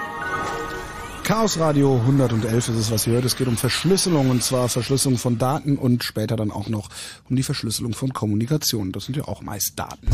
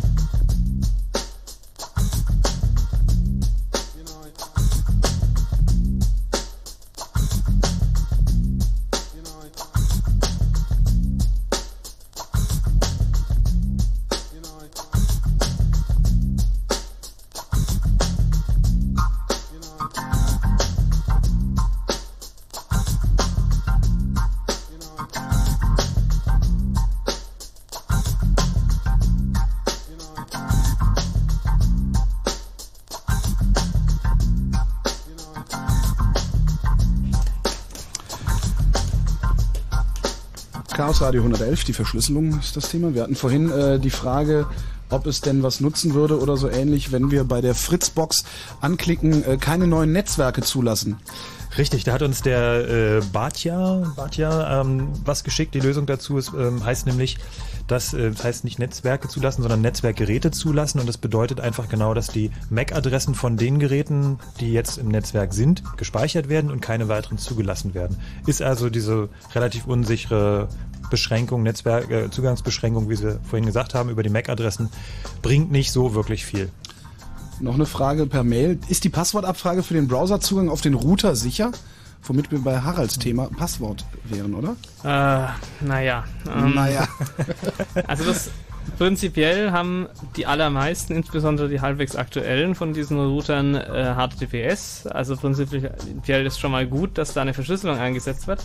Das große Problem dabei ist nur, und da sind wir wieder bei dem Thema äh, Verschlüsselung und Authentisierung. Äh, das große Problem ist, dass äh, äh, wenn ich äh, Verschlüsselung einsetze, dann insbesondere zwischen zwei unterschiedlichen Kommunikationspartnern, dann muss äh, ich auch irgendwie gewährleisten können, dass der andere der ist, der für den er sich ausgibt. Sonst gibt es nämlich die sogenannten Man-in-the-Middle-Attacken. Das heißt, da steht jemand dazwischen. Ähm, ich gebe mein Passwort ein, schicke das zu dem Das heißt, Ähm, der, der- der sagt, ich bin der Router. Genau. Du kannst es nicht nachprüfen. So. Richtig. Das Problem ist nämlich, dass also diese Router alle mit einem äh, Zertifikat kommen. Also bei HTTPS gibt es sogenannte Zertifikate. Das sind äh, quasi Signaturen, wo irgendjemand mal äh, bescheinigt, dass dieses, dieser Router äh, der Router ist, für den er sich ausgibt. Das Problem ist nur, dass halt jeder sich so einen Router kaufen kann und auch so ein Zertifikat dann eben irgendwie davon mal runternehmen und die haben ja auch alle das gleiche Zertifikat. Das heißt, also es ist ohne weiteres möglich, äh, da eine Man-in-the-Middle-Attacke zu fahren ähm, und äh, dadurch äh, sich zwischen reinzuklinken und das mit abzuhören. Ähm, also äh, ohne weiteres heißt hier wieder für den versierten äh, mit Netzwerkprotokollen hinreichend detailliert äh, äh, Genau. Was, was anderes ist natürlich, es geht ja auch um die Passwortabfrage. In dem Sinne, die, die Mail ist ja auch auf zwei Weisen zu verstehen. Nämlich die Frage ist, ob das Passwort sicher ist. So und grundsätzlich ist es so, dass die Geräte mit sogenannten so Default-Passwörtern, das heißt also beim, beim Auslieferungszustand haben ja alle das gleiche Passwort. Freundin von mir rief mich eben an und meinte, ah, wir haben uns hier WLAN geholt und irgendwas funktioniert nicht. Ich meine, ich, äh, gib mal ein 192.168.11. So, Ja, jetzt will der ein Passwort. Admin Admin und 1234. Pass. genau, ich habe auch gesagt, nee, versuch mal Passwort, geht nicht. Password geht auch nicht. 1234. Nee, genau, Admin, Admin habe ich auch vorher Genau. nochmal versucht. Geht nicht. 1234 und jetzt hält die mich für den Superhaxor. Ja, also es gibt halt maximal, im, also allerhöchstens vielleicht zehn Kombinationen, die so in der Mhm. Praxis vorkommen. Ja. So, also Ähm. zehn Prozent der, oder zehn Varianten, die bei, sagen wir mal, nur 95 Prozent dieser Geräte Das ist wie früher vorkommen. mit den Käferschlüsseln. Ja, wobei wir dann auch schon bei der Sicherheit von Passwörtern Genau. sind, was auch bei der Festplatten oder E-Mail oder wie auch immer äh, Storage-Verschlüsselung äh, wichtig ist. Ähm, ich muss mir ja irgendwie ein Passwort ausdenken äh, für äh, die Verschlüsselung beziehungsweise für die Entschlüsselung der Daten. Und ähm, das Passwort äh, sollte natürlich auch irgendwie halbwegs sicher sein. Äh, ja, wenn ich jetzt hier irgendwie den Namen des Herstellers meines Routers eingebe oder, oder irgendwie sowas, dann ist das natürlich irgendwie absolut alles andere als ein sicheres Passwort. Ähm, ein sicheres Passwort äh, ist dadurch sicher, dass es nicht leicht erraten werden kann. Ähm, es gibt sogenannte Dictionary Attacks gegen Passwörter, wo man einfach ein, eine Art Wörterbuch, ja, nicht nur eine Art, sondern tatsächlich ein Wörterbuch hernimmt, also ein Verzeichnis aller häufig vorkommenden Wörter Also und probiert die mal durch. Ja, äh, man kann aber auch sicherlich irgendwie, es gibt auch äh, tatsächlich Firmen, die sowas kommerziell machen. Also du kannst, es gibt Firmen, bei denen kannst du CD-Images und DVD-Images voll mit Passwort-Dictionaries kaufen. Mhm. Und die kannst du dann in deinen Passwort-Cracker reinwerfen und der probiert die dann alle durch. Super. Ja, und das funktioniert auch gut. Ich habe das gestern erst wieder getan. Allerdings auch wieder äh, in einem äh, Rahmen, also es ist ein Gerät, das ich selber erworben habe und also es ist auch wieder so ein äh, Router, in dem Fall ist es ein UMTS-Router Mhm. und äh, da gibt's eben vom Hersteller irgendwie einen Telnet-Zugang, aber das Passwort wird nicht ausgeliefert. Also Telnet ist so ein, so ein äh, Zugang, wo man eben auf untere Ebenen kommt, also mehr als das Webinterface und äh, das ist zwar vorhanden, aber nicht für den End-User gedacht und dann habe ich da mal einen Passwort-Cracker drauf angeworfen, er soll doch mal diese Passwörter durchprobieren und es hat irgendwie 10 Minuten oder so Welches gedauert. war's? Brezis, das ist der Name einer her beteiligten Herstellerfirma. Also, Ah, ja. Ich kenne die. ähm, ja. Nochmal. Great. yeah. Ja, ähm, also was macht ein sicheres Passwort aus? Ein sicheres Passwort macht aus, dass es in keiner dieser komischen Dictionaries drin steht. Das heißt, es sollte kein Wort sein, das Ähm, irgendwie Auch nicht. Nee, Entschuldigung, ich habe ähm, gemacht. Ich bin nämlich in Wirklichkeit Bill Lumberg. Aha. Äh, auch nicht Teile meines Passworts. Also weil es ist so, meine Passworte sind immer ein Sonderzeichen, eine Buchstabenfolge, die ein normales deutsches Wort ist und eine Zahl. Ja. So, und das, Das äh, ist, an, ist so halb gut. halb gut, irgendwelchen ja. Stellen. Warum? Halb gut. Ähm, naja, je mehr, also grundsätzlich sollte da sehr viel Entropie drin sein. Ja, Entropie Also heißt Chaos. Chaos, genau. Äh, Du musst Chaos in deinem Passwort sein. Ja. In dem Moment, wo du irgendwas, was für den Menschen Sinn ergibt, dort drin hast, Ja. dann ist das Ordnung und kein Chaos. Und alles, was vom Chaos hinreichend abweicht, ist also schlechter. Das heißt also, wenn da Worte drin sind, äh, die so existieren, auch abgewandelte Worte, also es gibt ja so dieses Lead-Speak in Anführungszeichen, also wo man dann irgendwie äh, E's durch Dreier ersetzt und T's durch Sieben und so weiter. Das kann man natürlich wunderbar auch mit Dictionaries machen. Da muss man halt nur diese ganzen Regeln Mhm. anwenden äh, und eben statt T7 schreiben und dann probiert man das eben durch. Das ist also auch schlecht. Also eine, eine schöne einfache Methode ist, ähm, dass du dir einen Satz überlegst ähm, und davon dann zum Beispiel von den Wörtern jeweils die Anfangsbuchstaben nimmst. Und idealerweise sind auch Zahlen drin, wie meine Oma ist 78 Jahre alt Mhm. und äh, nimmst dann davon Groß-Kleinschreibung. Groß-Kleinschreibung, nimmst die Buchstaben, die Anfangsbuchstaben M, O, I und so weiter und äh, machst daraus dein Passwort. Kannst du dir wunderbar Ach, merken. dann nehme ich doch lieber Gott. Ja, ansonsten gibt's eben auch für Leute, die das äh, machen wollen, es gibt äh, Passwortgeneratoren, ähm, die also einfach äh, Zufallszahlen äh, so umwandeln, dass Buchstaben folgen und, und Zeichenfolgen dabei rauskommen. Du glaubst gar nicht, wie schwierig es ist, ja einfach so ein, so ein zufälliges Passwort auszudenken. Ähm, bei macOS gibt es, glaube ich, seit Tiger die Möglichkeit, überall, wo man Passwörter äh, eingeben kann, zum Beispiel für seinen Schlüsselbund, wo man alle Passwörter abspeichert oder eben für andere Sachen, äh, gibt es einen Passwortprüfer, der anzeigt, wie sicher das jetzt ist. Man kann sich auch Passwörter so ein- generieren Ist so lassen. ein bunter Balken daneben? Ja, genau, der ist süß. von, von rot bis grün und man kann Mhm. sich auch sagen, ich will ein ähm, merkbares Passwort haben und dann noch die Zeichenlänge und dann generiert er da eins und zeigt einem dann anhand der Farbe an, wie sicher das jetzt ist. Funktioniert eigentlich ganz gut. Also ist gerade für die Leute, die gerade sich so rantasten, alles mit Passwortabfrage zu machen, eigentlich ganz gut, mal ein gutes Passwort zu kriegen. Ja.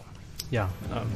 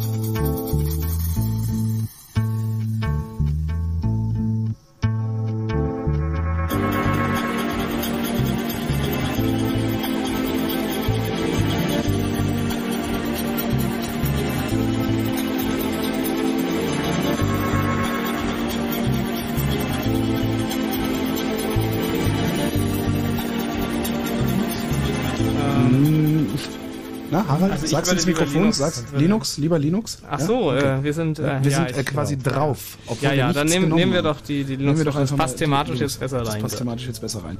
Hallo Kai. Hallo. What's happening? Deine Verschlüsselungsfrage, Kai. Ja, und zwar, ich, ich beschäftige mich jetzt schon seit zwei Wochen so mit äh, Verschlüsselung unter Linux und habe da auch was gefunden. Äh, und zwar habe ich immer noch ein Problem, ob man Root verschlüsseln kann. Ob man was verschlüsseln kann? Äh, ob man das Root-System verschlüsseln kann. Also ich kann ja jetzt einzelne Partitionen verschlüsseln, Ja. aber ich würde ganz gerne auch die Root-Partition verschlüsseln können. Ja, das geht. Ähm, ist im Prinzip genau das gleiche wie bei den anderen Partitionen. Der einzige Unterschied jetzt so vom, von, dem, von dem technischen ist, dass ähm, beim Booten äh, diese sogenannte init-RD, ich weiß nicht, ob dir das was sagt, Ja, das ja. ist so diese Initial RAM Disk, in der müssen eben die, die Treiber und Module für die Verschlüsselung schon drin sein, also Device Mapper, Krypto Mhm. und was du da so brauchst. Mhm. Ähm, und äh, dann äh, müssen die Init-Skripte, ähm, die, also so die Systemstartskripten, die ausgeführt werden, die müssen eben das unterstützen, dass dann ein Passwortprompt kommt. Unter Debian zum Beispiel ähm, habe ich das auf einigen Systemen am Laufen und das geht standardmäßig. Also man muss gar nichts irgendwie speziell konfigurieren, sondern man trägt das einfach, also man, man verschlüsselt das, man trägt das so in die in diese etcfs-Tab ein, in die Liste der, der gemounteten Filesysteme und dann äh, kommt automatisch dieses Prompt nach dem Passphrase, wenn man den Rechner hochfährt. Yeah. ja, ähm, was es, wie das die einzelnen Distributionen machen, äh, die anderen weiß ich jetzt nicht. Äh, Ja, ich benutze Debian, deswegen. Ah. Na, dann ist ja prima. Das finde ich ganz, ganz praktisch. Ähm, da findest du bestimmt auch, wenn du googelst, äh, äh, Leute, ja, die das beschrieben ich hab, haben. Ich habe zwar das gefunden, aber das, äh, da wird der Schlüssel halt auf der Festplatte abgelegt. Das nennt sich hier. Äh, wie nennt sich das hier?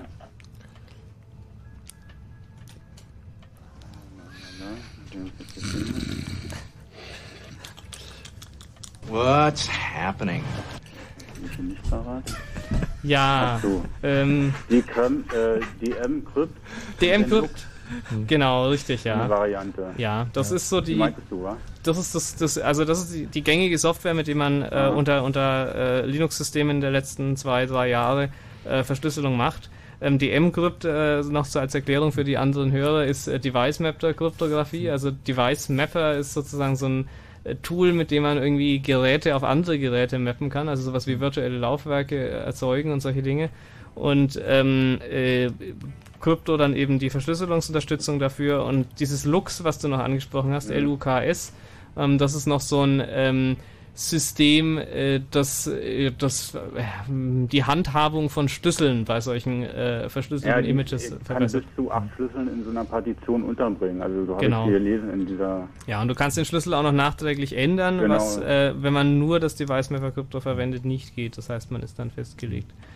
Kann man Ähm, das eigentlich, weil ich habe nämlich jetzt angefangen hier den Schlüssel, also ich habe mir mit äh, PGP ähm, Schlüssel erzeugen lassen und habe den auf den USB-Stick ähm, kopiert. Ja. Jetzt ist die Frage, kann ich denn äh, das System so booten lassen, dass er mit Hilfe dieses Schlüssels äh, denn diese Partition einhängt und dann nach dem Passwort fragt? Oder kann ich das nur mit diesem Lux-System machen? Ähm, Das ist jetzt ein bisschen kompliziert. ich weiß. ja, äh, also äh, rein technisch wäre das sicherlich schon denkbar, aber ob es jetzt da fertig was gibt dafür, ähm, Ja, das kann ich dir nicht sagen. gefunden. Ja, denke ich auch nicht. Ah. Ähm, äh, wobei, also PGP halt auch wieder ein bisschen ein anderes Thema ist. Da geht's ja auch um äh, asymmetrische Verschlüsselung und nicht um symmetrische Verschlüsselung, was man bei Festplatten verwendet. Aber ähm, wüsste ich jetzt nicht, äh, dass es da fertig was gäbe dafür. Wobei man kann natürlich auch das, also das ist meine Variante für Linux mit äh, Loop AES, ist nochmal eine andere Geschichte. Ja, das Ähm, das, älter, System, oder? ja, Also aber ich, also ich habe da ein sehr großes Vertrauen in das System, deswegen benutze ich das auch. Mhm. Und, äh, es ist mir sehr gerne angenehm. ausreden. Ja, Ja. aber es ist, ähm, es ist sehr, ja, also ich habe ein gutes Gefühl. Das ist, ich denke, Verschlüsselungssache ist immer so ein bisschen Das mit dem Ausreden war übrigens der erste Satz seit ein paar Minuten, den ich verstanden habe, und zwar von Anfang bis Ende. Aber die Idee ist, dass du natürlich mit, mit ähm, äh, PGP oder GNU-PG einen Schlüssel erzeugen kannst und den dann als Kryptoschlüssel für die Partition benutzen kannst. Genau so hatte ich mir das gedacht. Und der ist dann durch eine Passphrase gesichert. Das hat den Vorteil, dass du, wenn du die Passphrase ändern willst, du nicht alles neu verschlüsseln musst. Richtig, das ist im Prinzip auch das gleiche, was das Lux selber macht, aber eben nicht mit GPG. Also nicht mit dem GNU-PG. Ähm, ja, haben wir deine Frage damit soweit äh, beantwortet, Ja. beziehungsweise nicht beantwortet? Ja, naja, ist, weil ich mich dann halt irgendwie ein System eingemessen.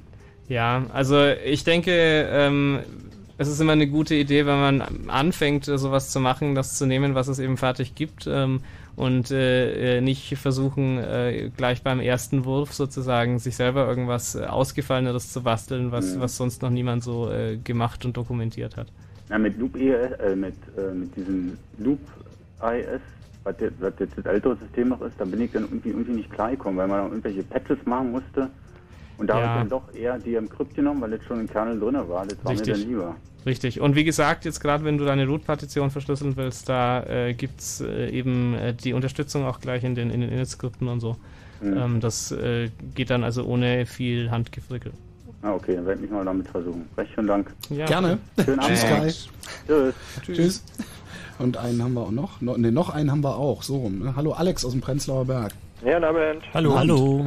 Ja, ich habe äh, erstmal noch eine Frage und zwar, also nicht eine Frage, ich nehme TrueCrypt Mhm. für die Festplatte und da gibt es zum Beispiel eine witzige Funktion, dass man die Parti dass man zwei Partitionen ineinander machen kann. Ja.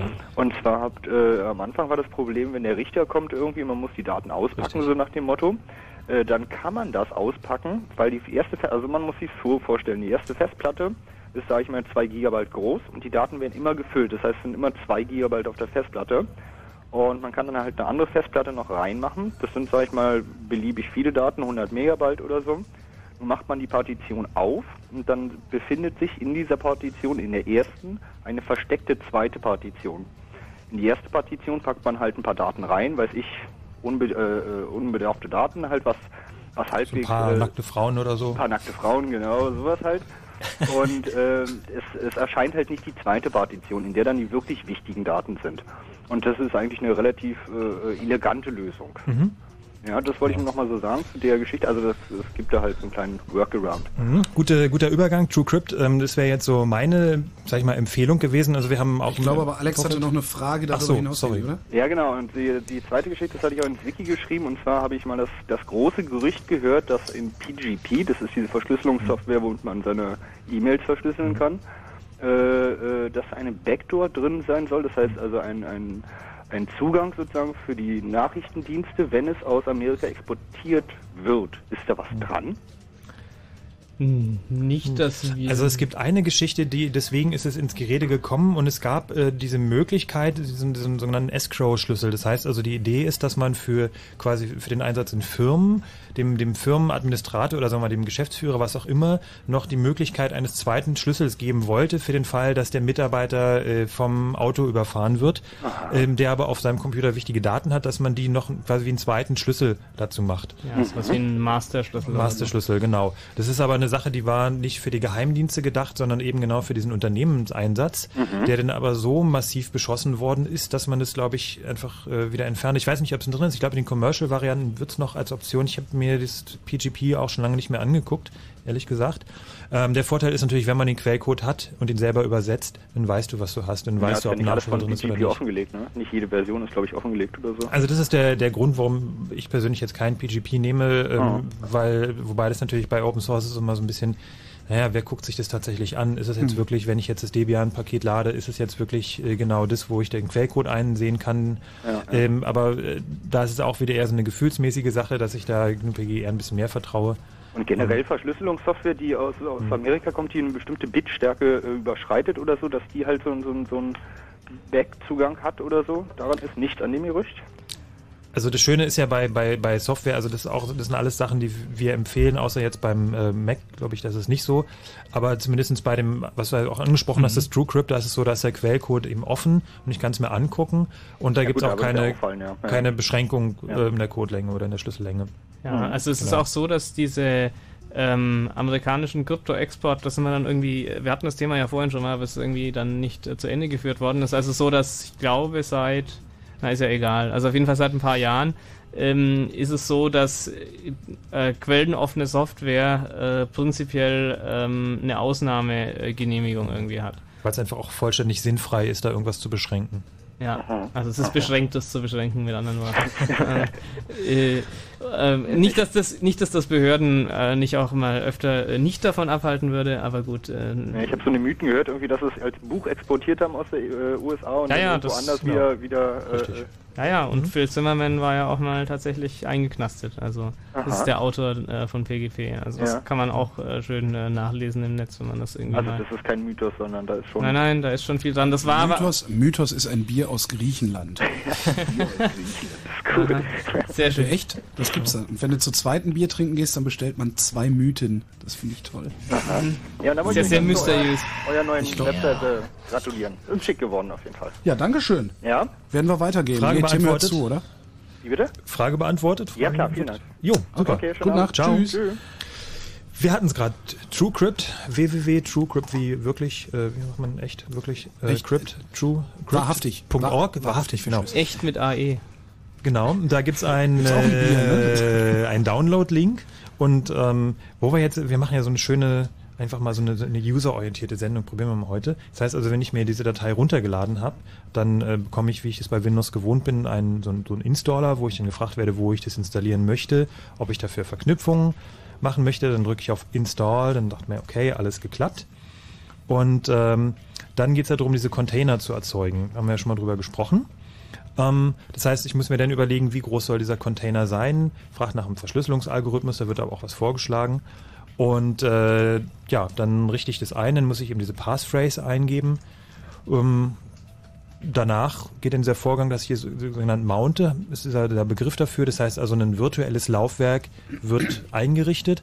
Das heißt also, dieser Container, dieses ver verschlüsselte äh, File, diese verschlüsselte Datei, dieser Dateicontainer wird dann gemountet. So, das ist also vielleicht ein wichtiger Begriff, der immer wieder auftaucht bei diesen Verschlüsselungscontainern. In, Im Deutschen Hm. übersetzt wird, äh, also äh, falls sich jemand jetzt unter dem Mountain nichts vorstellen kann, das öfter als eingehängt.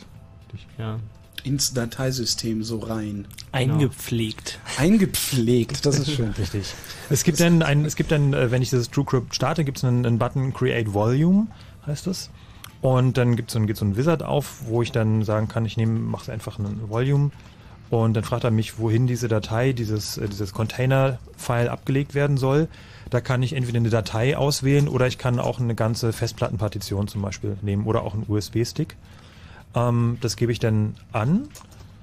Und äh, das heißt also, ich denke mir den eins aus, wo es sein soll. Weiter. Und äh, ja, es ist äh, wunderbar. Dann fragt er mich nach der Verschlüsselung. AES ist hier vorgestellt. Wunderbar. Weiter. Und dann sagen wir, das soll zum Beispiel 100 Megabyte groß werden. Und dann fragt er mich nach dem Passwort. We have sort of a problem here. Weiter, dann warnt er mich noch, aha, okay, ist das zu kurz, alles klar. Und dann erzeugt er diese, diesen Container. So, und jetzt habt ihr das alles schön gehört und wenn ihr euch einen Mitschnitt anhört, dann könnt ihr das schön nach dem Radio klicken. Mach doch gleich noch einen Screencast dazu am besten. So Ein für die Screencast. Ja. Unsere, unsere Mission. Ich hab schon wieder einen Trend verpasst. unsere, unsere, unsere, unsere Mission für heute ist, ähm, es soll keine Ausrede mehr geben, jeder soll wissen, wie man seine Daten verschlüsselt. Mhm. Ähm, und wir wollen das jetzt einfach mal gemacht haben. Ich kann ja wirklich im, achso, im Chaos Radio Podcast könnte man eigentlich dann wirklich noch so Screencasts anbieten, also dass das eben. Stimmt.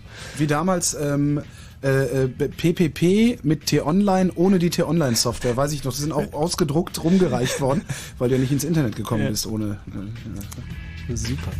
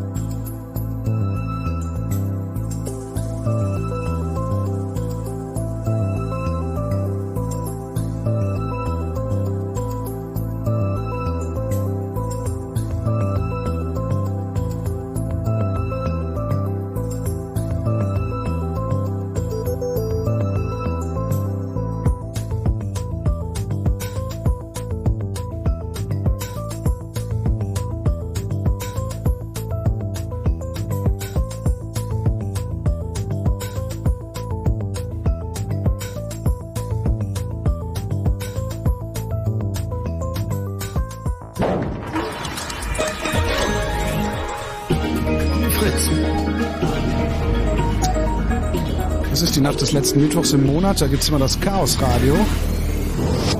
Blue Moon.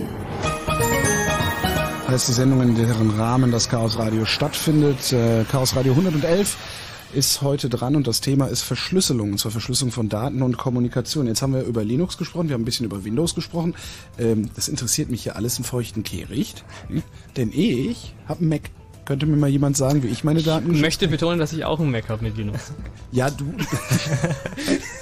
Harald. Pass auf. Diese Ungläubigen. Nee, Harald, du meldest dich nachher bitte nochmal an der Kasse. Ja, gern. Wir hätten gern sowieso mal äh, so unser, unser Moderatoren gehalten. Nee, das habe ich hier alles gekriegt. Ach so. Und mir davon ein Raketenauto gekauft. Ja, also bei Mac äh, sieht's folgendermaßen aus, wenn man das erste Mal seinen Macintosh-Computer startet, dann äh, wird einem gesagt, man muss jetzt erstmal seinen Namen eingeben und einen Usernamen aussuchen. Und wie kann ich eigentlich genau den Namen? Das, dann steht nämlich überall Holger Kleins Computer. Wo ändere ich das eigentlich wieder gar nicht, oder? Na, ich, äh, entweder deinen Kurz, ich glaube, deinen Kurznamen kannst du nicht ändern, aber deinen äh, richtigen Namen kannst du noch unter Benutzereinstellungen ah. umkonfigurieren. Ja, jedenfalls äh, wirst du eben aufgefordert, ein Passwort an, einzugeben, um dich einzuloggen. Allerdings ist, glaube ich, das bei macOS genauso wie bei Windows defaultmäßig, also standardmäßig, ähm, ist die Anmeldung mit Passwort ausgeschaltet. Das heißt, du startest den Rechner und er meldet sich automatisch an, ohne nach diesem Passwort zu fragen. Ähm, das sollte man natürlich erstmal einschalten. So, und dann gibt's ähm, in den Systemeinstellungen äh, den Knopf Sicherheit, wo es allerlei Informationen zum Thema gibt. Äh, unter anderem kann man eben einstellen, ähm, dass er nach jedem Anmelden oder wenn der äh, Bildschirmschoner ausgeht, erstmal nach dem Passwort fragt.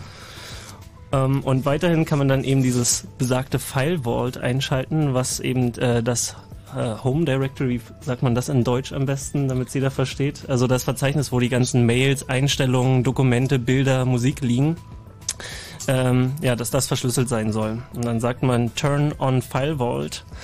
Und äh, er stellt dann eben so ein mitwachsendes Image, also so eine virtuelle Festplatte sozusagen, kopiert das ganze Home Directory da rein.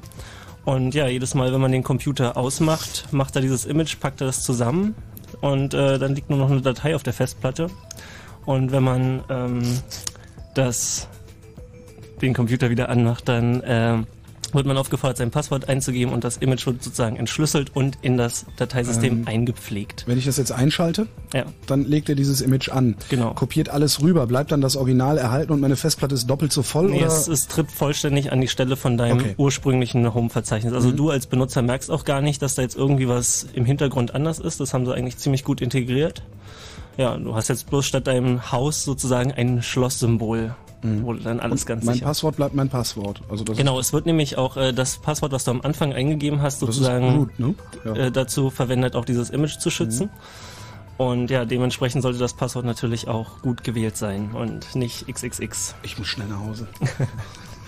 Ja, aber abgesehen davon ist das dann ziemlich gut. Und du hast eben auch außerdem noch die Möglichkeit bei macOS äh, mit dem Festplattendienstprogramm Mhm. ähm, noch weitere Images zu erstellen. Also wenn du jetzt nicht nur dein Home-Verzeichnis äh, verschlüsseln willst, dann kannst du sagen, ich möchte jetzt ein neues mitwachsendes Image machen. Und das, äh, da kannst du dann Dateien reinschmeißen und es wird, wächst halt mit, je mehr du reinschmeißt. Und ja, das kannst du dann sozusagen zuschließen und kannst es erst wieder öffnen, wenn du dein Passwort eingegeben hast. Und das kannst du dir dann auch frei aussuchen. Schrumpft's auch mit?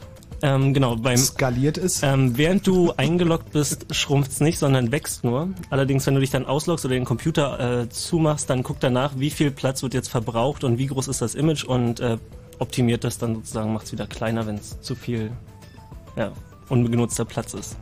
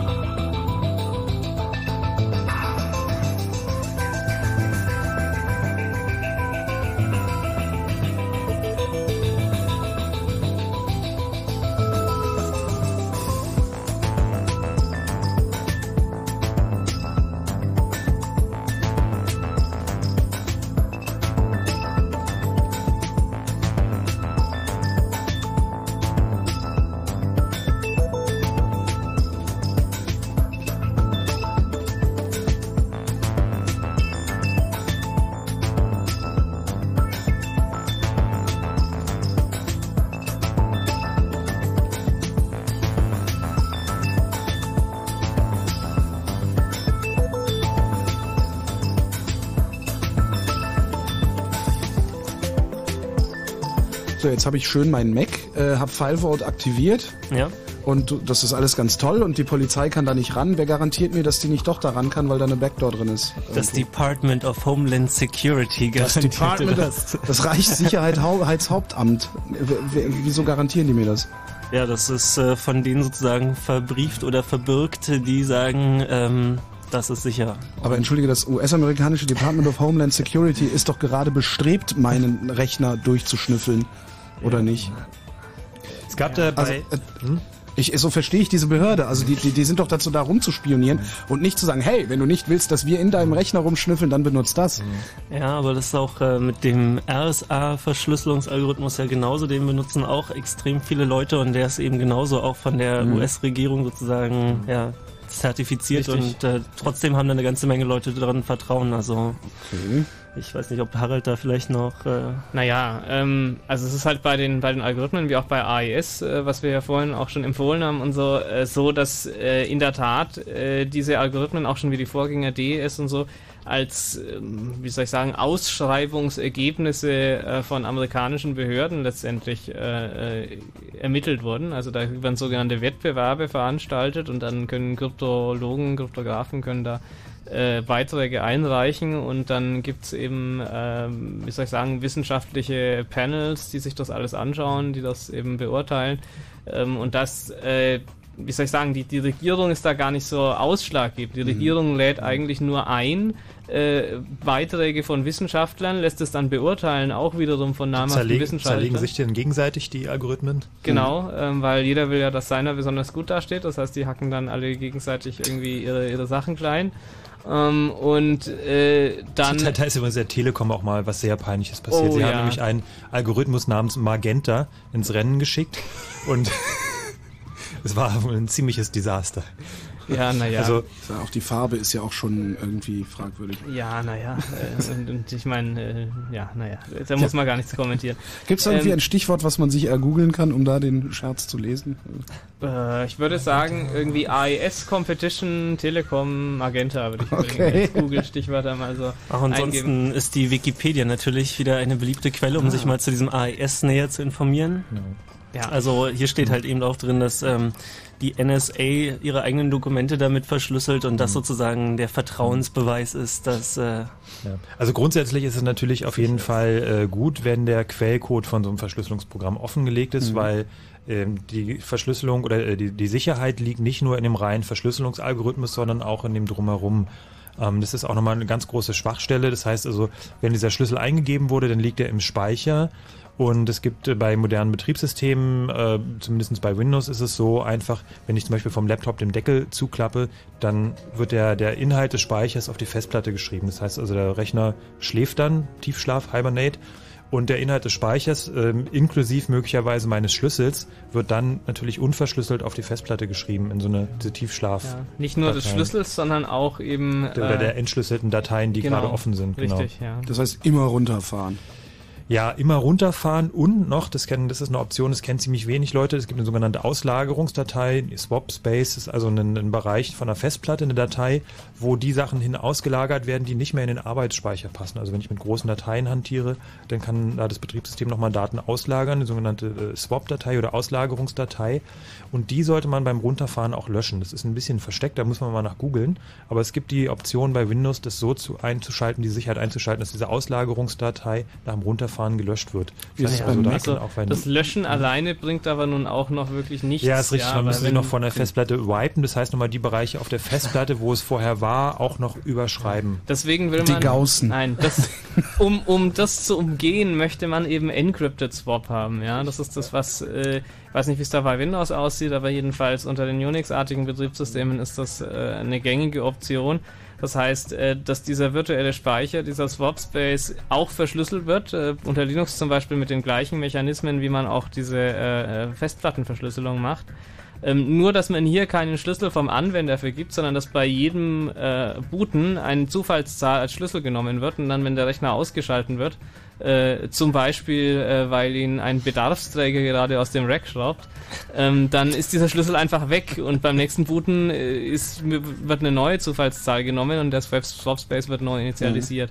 Ähm, der ist ja auch immer nur gültig für, für äh, einen sozusagen während der Laufzeit des Systems und wenn ich es runterfahre, dann äh, brauche ich das auch nicht mehr. Genau, bei Mac hatten sie nämlich äh, mal dieses Problem, dass äh, jemand rausgefunden hat, dass in diesen Swap-Dateien äh, noch das Login-Passwort abgespeichert war oder zu finden war, mit dem man sich angemeldet hat und daraufhin haben sie dann eben auch diese Checkbox unter Security oder Sicherheit eingeführt, dass man auch seinen Swap-Space Ah, verschlüsseln kann. Ich muss dringend nach Hause. Gerade in diesem Moment dringen Genau. sie ein. Ja. ja, was hast du denn für ein dünn DNS? Was habe ich? ein dünn Genau. DNS Mein dünn DNS.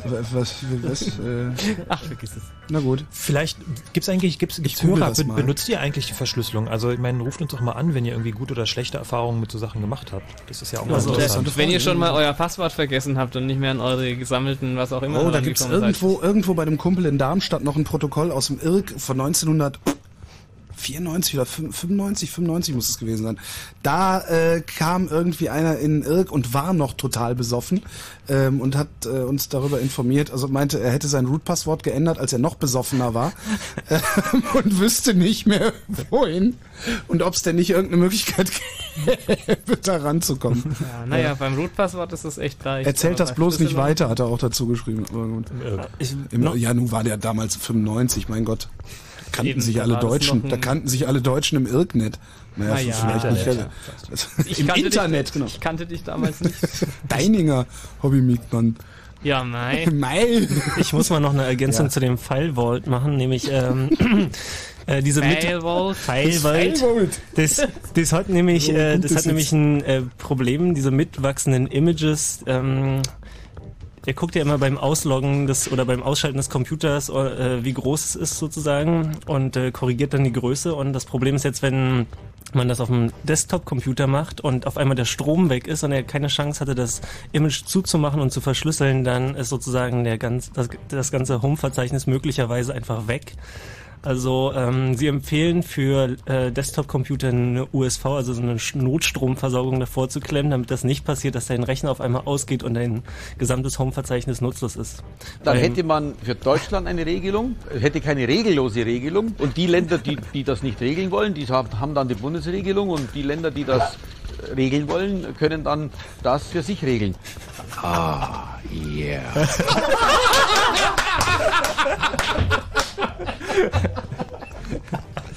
Ja, wir haben Spaß.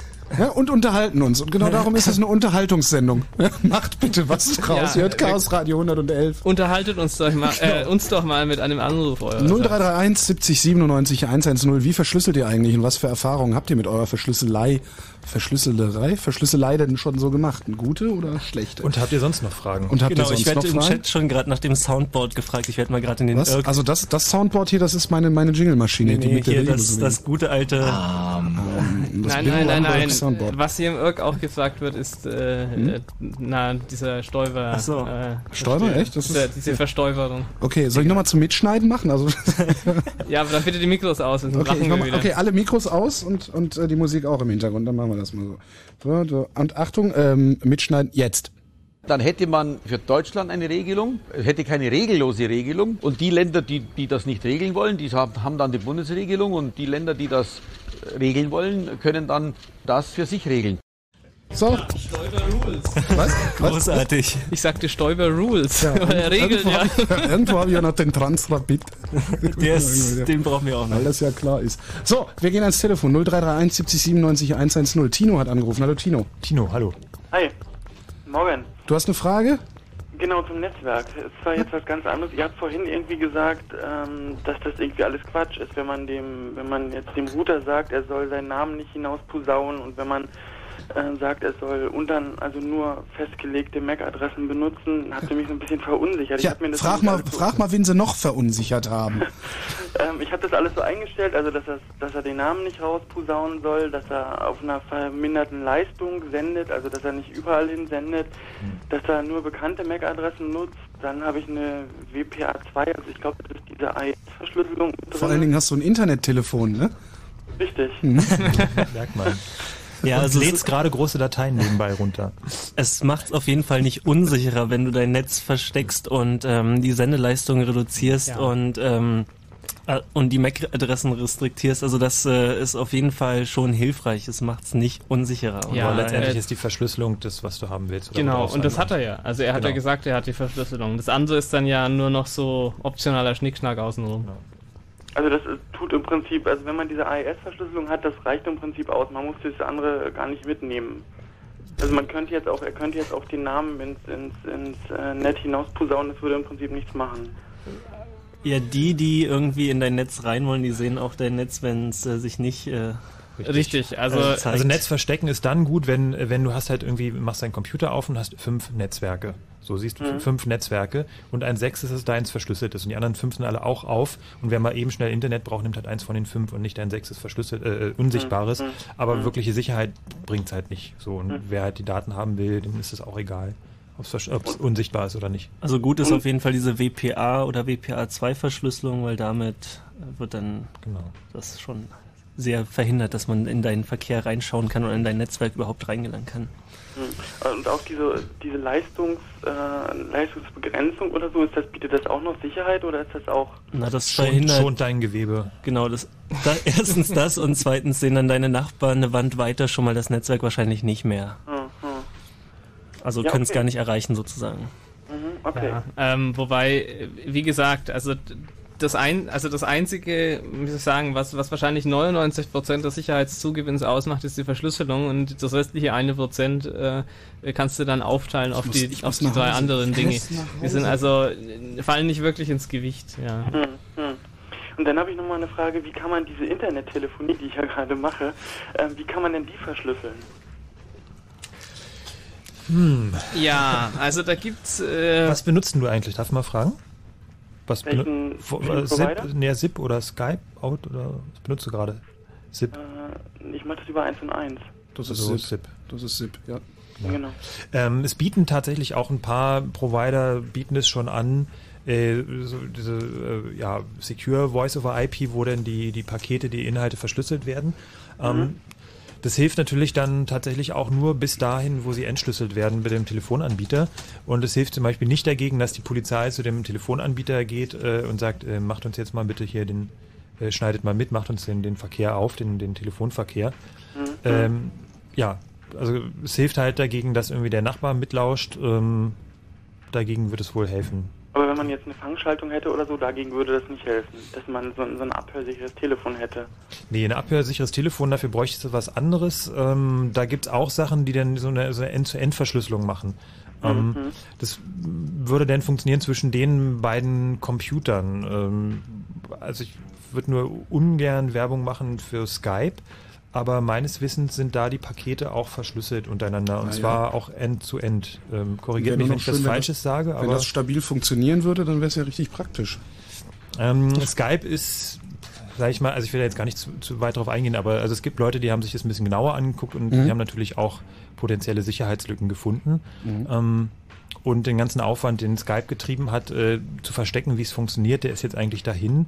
Und es ist zu erwarten, dass sich da noch mehr Leute in Zukunft drauf stürzen werden. Mhm. Und da wird vielleicht noch was passieren in der Zukunft mit Skype. Was Gutes oder was Böses? Also Always- schwar schwarze Hacker oder weiße Hacker? Always in motion the future is.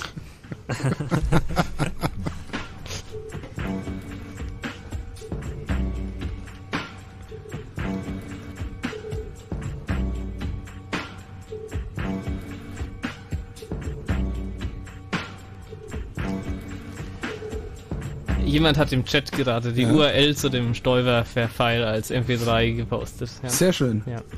Ähm, wie kommen wir dahin zum Chat? Äh, der Channel Chaos Radio auf dem IRC-Server irk.freenode.net. irc.freenode.net. Ja, da wird sicherlich äh, auf Nachfrage nochmal der ein oder andere äh, diesen Link posten. Ähm, wir haben noch ein paar Bitte. Leute am Telefon. Ja. Eine Frage zu Passwörtern von Jens aus Frankfurt. Jens! hallo. Ja, Ich Mahlzeit. Hi, ich äh, habe noch eine Frage und zwar ähm, ist es denn möglich, ähm, ähm, ihr sagtet ja, dass, äh, dass da äh, eine spezielle Partition angelegt äh, wird in Form von so einer Datei-File Und es ist ziemlich unwahrscheinlich, dass ich selber sag mal, mein Passwort vielleicht 10 oder 20 Mal falsch eingebe. Und das einfach äh, beim, beim x-ten Mal, sagen wir mal 20. Mal, dass dann der Inhalt komplett gelöscht wird.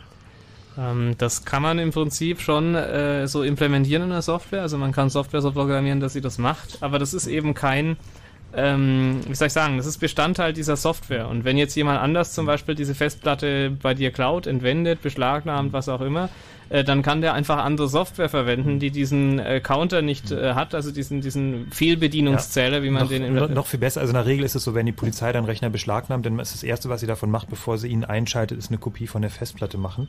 Beziehungsweise manchmal lässt sie den Rechner auch bei dir und nimmt nur die Kopie mit. äh, Das ist der glücklichere Fall. So, und dann ähm, können die halt einfach 10.000 Mal probieren.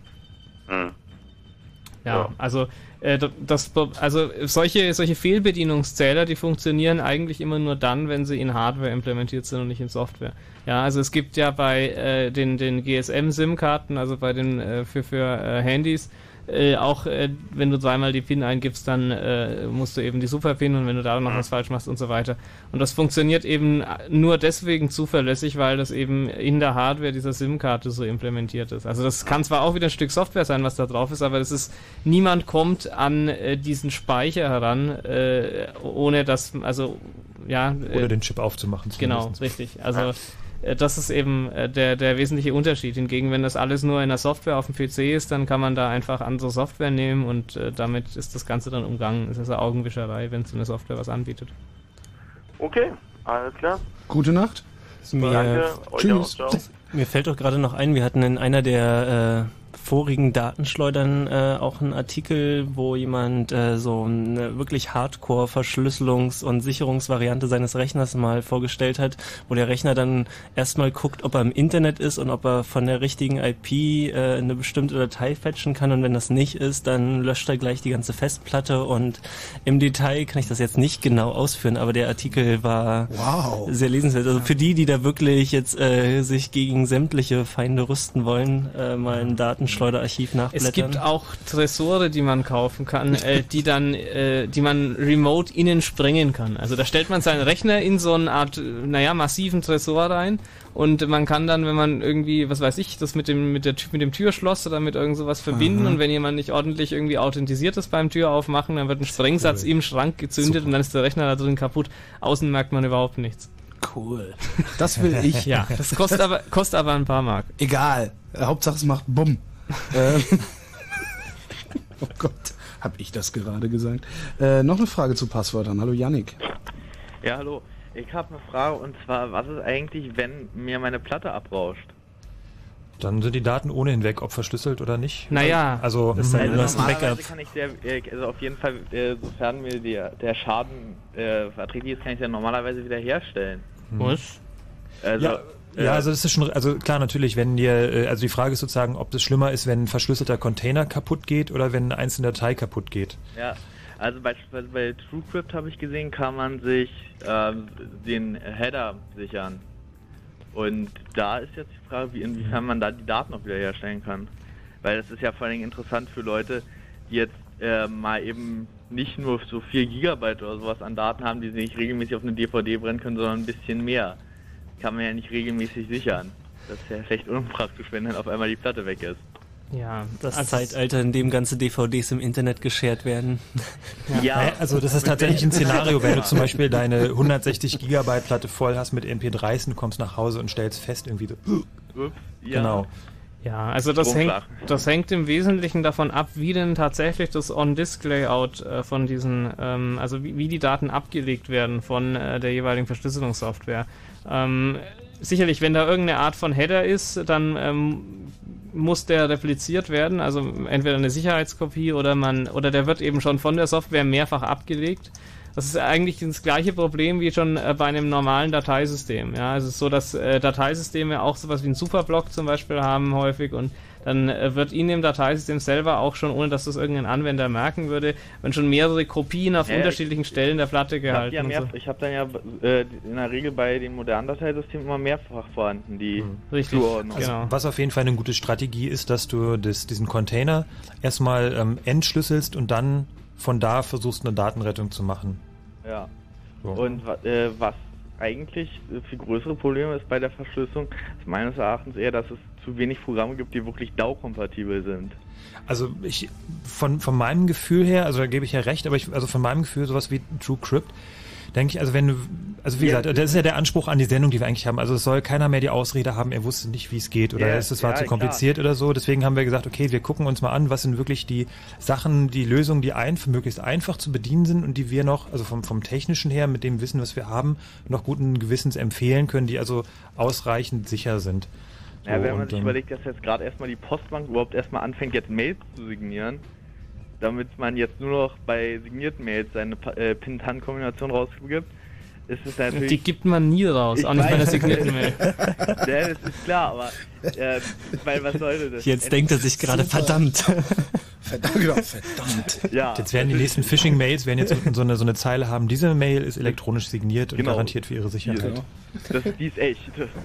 Ja, das Problem ist halt wirklich, wenn du irgendwie dich mit Verschlüsselung beschäftigen musst, dann äh, oder deine Daten verschlüsseln willst, dann gibt's halt keinen Weg da drum herum, sich auch wirklich ein bisschen damit zu beschäftigen. Das ist halt leider so. Also man muss ein bisschen nachdenken, wenn man seine Daten eben sicher haben will. Und es geht da nicht so die Klick und los geht's Ja, Lösung. Aber ich glaube, das ist genau das Problem, warum das so wenige Leute machen. Ja, aber das ist im, im realen Leben auch so. Also wenn du irgendwie ein sicheres Schloss an der Türe haben willst oder so, dann musst du dich auch ein bisschen mit Schlössern Ja, beschäftigen. Dann Das nimmt ist man einfach unbedingt so. das alte Vorhängeschloss von Oma. Also Sicherheit ist immer eine, äh, ein Kompromiss äh, im Verhältnis zu, zur Bequemlichkeit und ähm, ganz klar, also wenn du die Daten sicherer haben willst, dann musst du da ein bisschen Abstriche bei der Bequemlichkeit machen. Da führt einfach schon allein, dass du immer irgendwie nochmal ein extra Passwort eingeben musst oder sowas. Ähm, aber ja, hey, so ist es halt. Ja, lieber sicher als ein auf einmal ist, ist den Bach runtergegangen. Genau. Na okay, ich bedanke mich. Super. Gerne, Ja, ciao. gute Nacht, Janik. Tschüss. Äh, ich würde vorschlagen, wir machen Nachrichten, falls unser Nachrichtensprecher ist. Da er kommt er. Du hast jetzt gut. genau 39 Sekunden Zeit. So klang er bei seinem exklusiven Radiokonzert live in den Fritz-Studios. Und so wird er auf der großen Bühne im Tempodrom klingen. Hello, I'm Adam Green. Fritz präsentiert Adam Green live in Berlin. Jessica, Jessica Simpson. Morgen Abend ab 20 Uhr. Im Tempodrom am Anhalter Bahnhof. Adam Green live in Berlin. Und im Radio Fritz. Vom RBB. Exakt halb eins. Fritz Info. Nachrichten. Mit Mario Bartsch. Der UN-Sicherheitsrat hat den Iran aufgefordert, binnen 30 Tagen seine Aktivitäten zur Urananreicherung einzustellen. Eine entsprechende Erklärung verabschiedeten die 15 Mitglieder des höchsten Gremiums der Vereinten Nationen am späten Abend in New York einstimmig. Der Text war in den vergangenen drei Wochen von den fünf UN-Vetomächten ausgehandelt worden. Nach fast fünf Stunden ist in Berlin am späten Abend ein Spitzentreffen der Koalition zur geplanten Gesundheitsreform zu Ende gegangen. Ergebnisse wurden zunächst nicht bekannt. Ziel der Beratungen ist ein Kompromiss zwischen den beiden Modellen von Union und SPD, der Gesundheitsprämie und der Bürgerversicherung. Im Tarifstreit des öffentlichen Dienstes der Länder hat die Gewerkschaft Verdi den Druck auf die Arbeitgeber verstärkt. Auf einer Großkundgebung in Hannover protestierten 12.000 Beschäftigte gegen längere Arbeitszeiten. Verdi-Chef Psirske forderte die Tarifgemeinschaft der Länder auf, die Verhandlungen wieder aufzunehmen. Im Tarifkonflikt der Klinikärzte bleiben die Fronten verhär- verhärtet. Ein Sondierungsgespräch am Nachmittag scheiterte. Die Streiks werden deshalb fortgesetzt. Palästinenser Präsident Abbas hat am Abend in Gaza die neue palästinensische Regierung vereidigt. Sie steht unter der Führung der radikal-islamischen Hamas-Bewegung. Einige Mitglieder des neuen Kabinetts unter Ministerpräsident Hanja mussten ihren Amtszeit im Westjordanland abgeben. Sie hatten von Israel keine Reiseerlaubnis für den Gazastreifen erhalten. Wetter. Heute Nacht bleibt es meist trocken bei Tiefstwerten zwischen plus 4 und 0 Grad. Am Tag wird's heiter bis wolkig bei Höchsttemperaturen zwischen 11 und 14 Grad. Verkehr. B158 Berlin-Angermünde zwischen Kreuzung Blumenberg und Kreuzung Tiefensee gibt's in beiden Richtungen Gefahr durch Tiere auf der Fahrbahn. Zwischen Seefeld und? Warneuchen, Moment, liegt ein toter Fuchs auf der Fahrbahn. Oh. Hier dann guten Appetit. Naja, lassen wir das. Gute Fahrt ansonsten. Vielen Dank, Mario Bartsch. Und wenn im Radio 103,2, dann Fritz in Spremberg.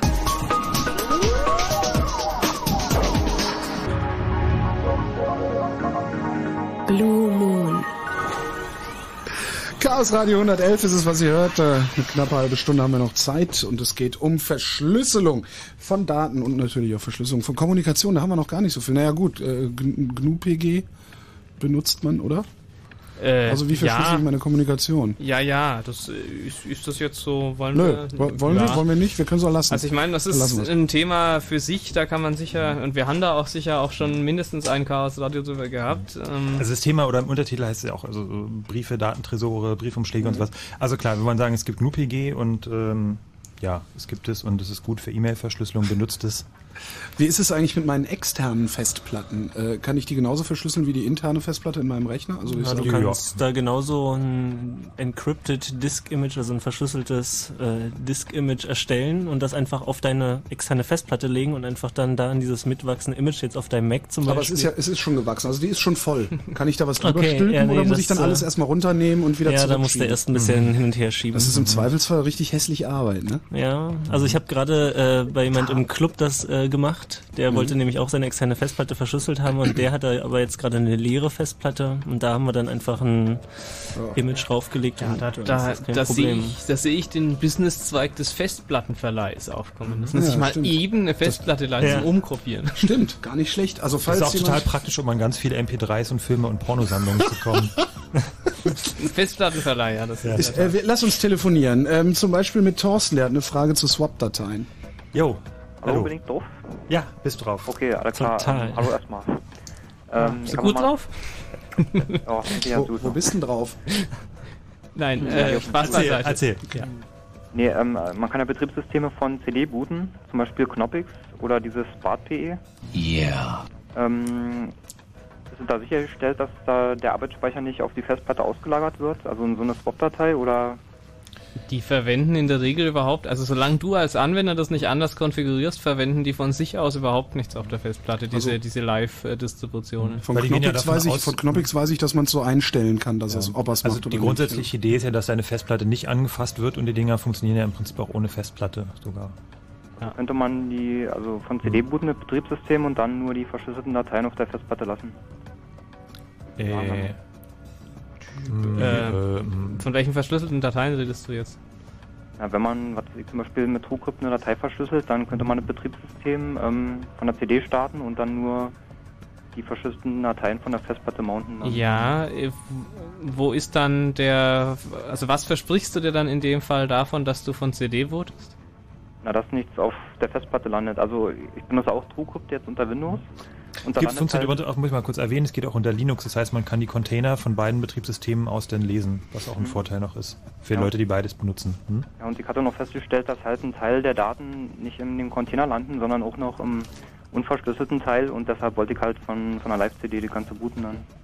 Ja, der Vorteil ist natürlich, kannst, wenn du sagst, du nimmst jetzt einfach die ganze Festplatte und verschlüsselst sie, ähm, dann kannst du natürlich die Verschlüsselung quasi von der CD starten und dann mit der Festplatte weitermachen. Aber ähm, gerade wenn du, wenn du ein, Unix, ein Linux benutzt, ist es natürlich ganz, ganz einfach zu sagen, dass irgendwie alles, was in deinem Home-Verzeichnis ist, ist dann einfach verschlüsselt und sind dann einfach deine Dateien, deine Mails und weiß nicht was alles. Ja, teilweise muss man ja noch äh, Windows benutzen.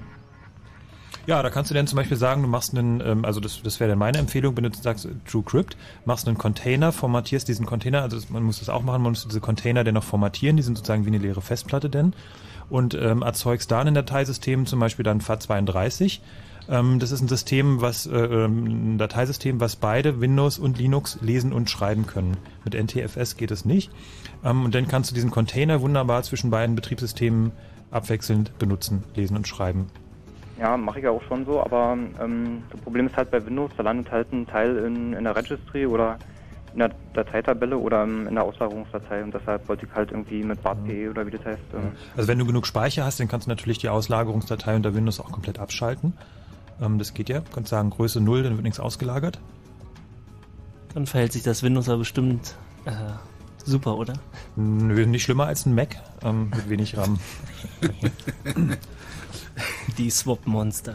Und zwar, das geht über Systemeigenschaften, also Arbeitsplatz-Systemeigenschaften.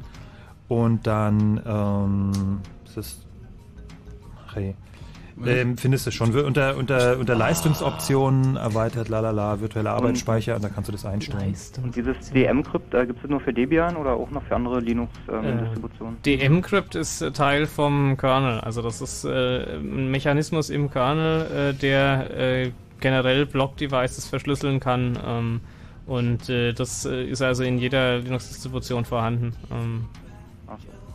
Es gibt also da äh, Konfigurationssoftware äh, Software dazu, aber die ist auch äh, bei allen gängigen Distributionen mitgeliefert. Okay, dann ja, danke erstmal. Okay, gute Nacht, Thorsten. Ja, tschüss. Ciao. Okay, then. Wenn ihr noch Sachen habt, chaosradio.ccc.de, schickt uns das, wir versuchen zu antworten. Wir versuchen es zumindest. Äh, Ja, Nochmal eine Frage zu Voice over Gewissen. IP. Ja. Roland. Ja, hallo. Hallo. Also ich habe das noch nicht selbst ausprobiert, aber vorhin hat ein Anrufer gefragt wegen der Verschlüsselung für Voice over IP. Ich habe, glaube ich, auf den Webseiten von, von dem Programm X-Lite gelesen, da gibt es auch eine Bezahlversion und die hätte dann Verschlüsselung eingebaut. Zwischen den beiden Teilnehmern, die das benutzen. Ist Ja. da was bekannt? Na, die Software speziell kenne ich jetzt nicht, aber äh, es ist halt so, es gibt eine Reihe von Standards äh, auch oder mehr oder weniger Standards, was Verschlüsselung bei Voice-over-IP betrifft. Aber das ist halt auch wieder ein sehr komplexes Thema. Also die Voice-over-IP-Protokolle sind an sich sehr viel äh, komplexer und vielfältiger als jetzt bei E-Mail zum Beispiel. Und selbst bei E-Mail muss man ja auch schon unterscheiden zwischen der Transport-Level-Verschlüsselung, zwischen der End-zu-End-Verschlüsselung mit GPG und so weiter. Und bei Voice-over-IP gibt es jetzt auch unterschiedliche Verfahren. Es gibt also einmal ein Verfahren, das war so, glaube ich, das erste, was bekannt war, dass man äh, bei SIP äh, die, äh, die Metadaten mit GPG verschlüsselt, oder also mit, mit dem, gemäß dem OpenPGP-Standard. Da sind aber dann die eigentlichen Gesprächsdaten noch nicht drunter, also die Sprache. Ähm, dann gibt es die Variante, wo man äh, mit TLS, also der, dem, dem Abkömmling oder dem Nachfolger von SSL, äh, arbeitet, sowohl für die äh, Metadaten als auch für die Sprachdaten. Also das ist sehr viel Unterschiedliches, ähm, alleine schon jetzt im Bereich SIP äh, am äh, äh, verfügbar und äh, implementiert und äh, da ist halt dann natürlich jedes Programm hat da andere Optionen, jedes Programm unterstützt irgendwas oder nicht, manche erfinden irgendwas eigenes, das ist alles noch ein bisschen ähm, unübersichtlich und äh, noch nicht sonderlich äh, kompatibel. Also müssten auf jeden Fall beide Teilnehmer das gleiche Programm verwenden einfach. Das ist mit Sicherheit immer die beste Variante, ja. Okay, schönen Dank. Gerne. Tschüss. Äh, was haben wir hier noch? Tim aus dem Prenzlauer Berg. Hallo. Hallo. Hallo Tim. Ähm, ich habe mal eine Frage zur rechtlichen Seite der Verschlüsselung. Und zwar, ich habe auch toll alles irgendwie eine verschlüsselte Partition auf meinen Rechnern. Und irgendwie geht aber immer so das Gerücht um, dass im Falle einer Hausdurchsuchung ähm, der Schlüssel rausgerückt werden muss von mir. Die werden mich zwingen, den Schlüssel rauszurücken. Ähm, wisst ihr da was zu? Könnt ihr dazu was sagen, wie die rechtliche Seite dabei ist? Hatten wir am, ähm, relativ am Anfang der Sendung schon mal. Also so, das, okay. du musst dabei unterscheiden, kein Problem. Also vielleicht nochmal ganz kurz, du musst unterscheiden, ob du dabei Beschuldigter bist oder Zeuge. Okay. So, und wenn du Beschuldigter bist, äh, dann musst du schon mal gar nichts sagen und auch überhaupt gar nicht daran mitwirken, dass du dich belastest. Ähm, da wird dir im Zweifelsfall dann auch dein Anwalt weiterhelfen, aber grundsätzlich ist es so, ähm, du sagst nichts, machst nichts, hast keine Ahnung und überhaupt. Äh, die sollen sich zum Teufel scheren. Ähm, das hilft in, in letzter Konsequenz auch. Ähm, was anderes ist, wenn du, wenn du als Zeuge ähm, geladen wirst, ähm, dann können sie dich möglicherweise zwingen. So, und da gibt es irgendwie ein, ein bisschen einen Umweg, da muss sich aber auf jeden Fall auch ein Anwalt beraten, dass du sagst, naja, ich habe da aber Material auf der Festplatte, was mich selbst belasten würde. So, damit würde ich mich selbst beschuldigen einer Straftat, zum Beispiel, ähm, Beispiel nennen wir mal Kinderpornografie, du hast dann halt irgendwelche Fotos da drauf. Steuerhinterziehung. Steuerhinterziehung, Angenehmer. das haben wir ja, genau, ist angenehmer. Deswegen haben sie mich mal dran gekriegt. Das ist gar nicht so angenehm. Und ähm, das muss allerdings glaubhaft machen. Das heißt also, das darf dann nicht nur wie so eine Ausrede klingen, aber auch da äh, berät dich dann im Zweifelsfall dein Anwalt. Okay, also es ist letztlich wie ganz normales Aussageverweigerungsrecht. Richtig. Es ging Ja, immer das genau. Gerücht um, dass es da irgendwie noch eine spezielle Rechtgebung gibt für den Fall oder so. Nein, gibt's nicht. Äh, Du driftest Also, irgendwie gerade ab. Ist da Mhm. irgendwie, hast du auch Voice over IP? Nee, ich habe hier mit Handy gerade. Ach so, Ach so, dann, okay. genau. Ich hab hier grad mit ähm, Handy. genau, so ist es. Also wie, wie ähm, normal, normales Ja, okay. Aussageverweigerungsrecht auch, ja. Alles klar, vielen Okay, Dank. gute Nacht, Tim. Tschüss. Ähm, dann Kevin aus Wetzlar. Hallo? Hallo? Hi. Schönen guten Morgen, Jungs. Alles klar? Ja, Mahlzeit. Ja, super. Und selbst. Hier, ich, äh, ja, bei mir auch. Ich rufe wegen Folgenden an, und zwar ISDN-Verschlüsselung. Gibt es eigentlich irgendwie eine günstige Möglichkeit, also ein, Endgerät, ein Zusatzgerät für ISDN-Telefone äh, für einen ESDN-Anschluss zu kaufen, so dass man halt, keine Ahnung, wenn man halt mit einem Freund oft telefoniert, dass man sagt, hier, wir kaufen uns das Ding äh, oder vielleicht sogar ein einfacher Bauplan, der zusammenzulöten ist, um einfach ISDN-Telefonate zu verschlüsseln?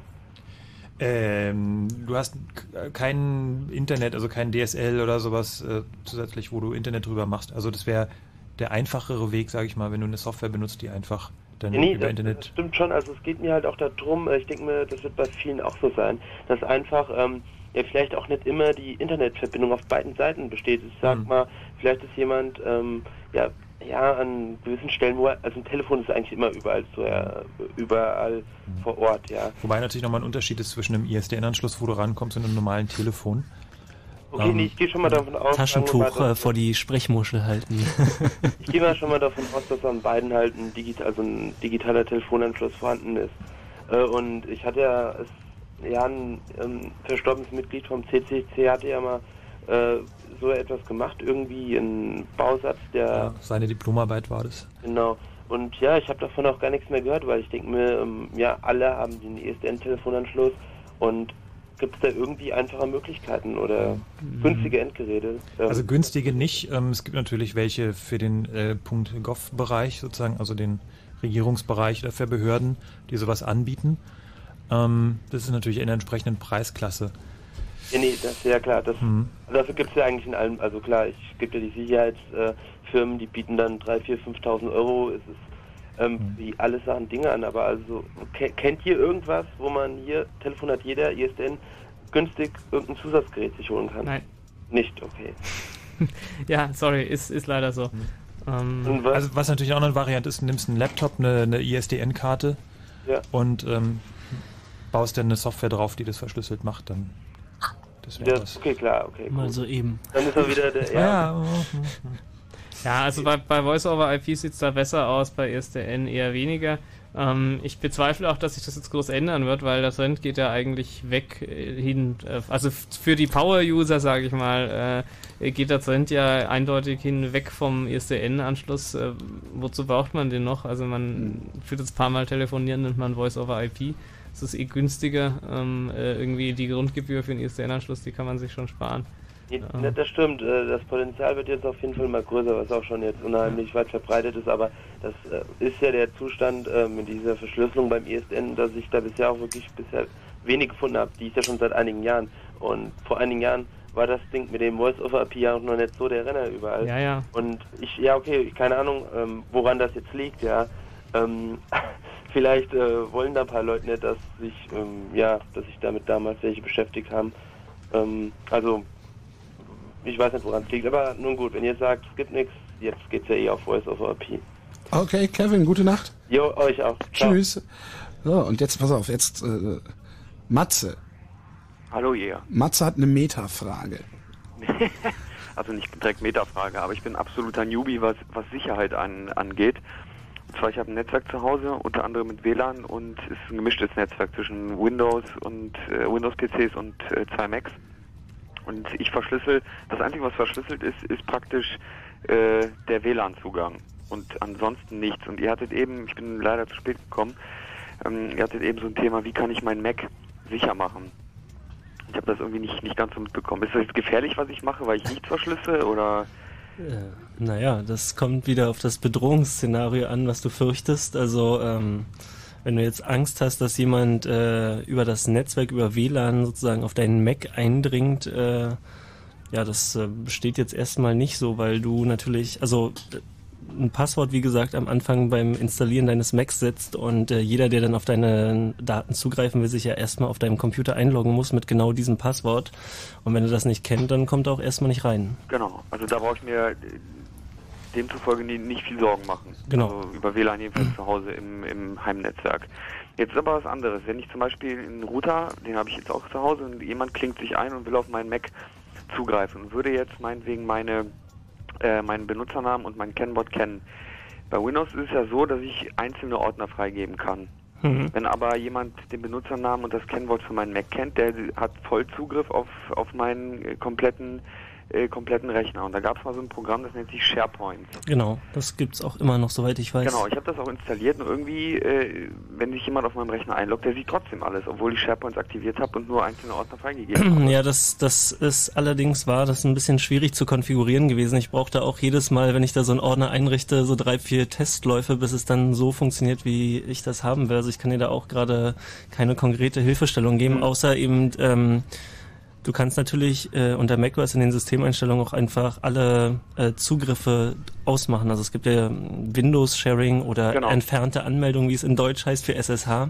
Und wenn du da einfach das Häkchen wegmachst, dann äh, gibt's eh sozusagen keinen Weg zu deinem Computer. Gut, also das heißt, wenn ich dann doch Daten austauschen möchte privat, dann, dann müsste ich praktisch jetzt wieder in die Systemeinstellung gehen und müsste es wieder aktivieren. Genau. USB-Stick. Ja, Zum. Beispiel. dann ist aber auch, zu, also in dem Moment, wo du wieder über eben ein unverschlüsseltes WLAN zum Beispiel äh, Daten austauschst, dann kann natürlich auch jemand mitschneiden. Ja, das ist also auch zu berücksichtigen. Ja, aber wenn ich jetzt zum Beispiel jetzt, jetzt als Beispiel diese Airport-Steckdosen-Station da habe, die ist ja von Grund auf eigentlich äh, verschlüsselt.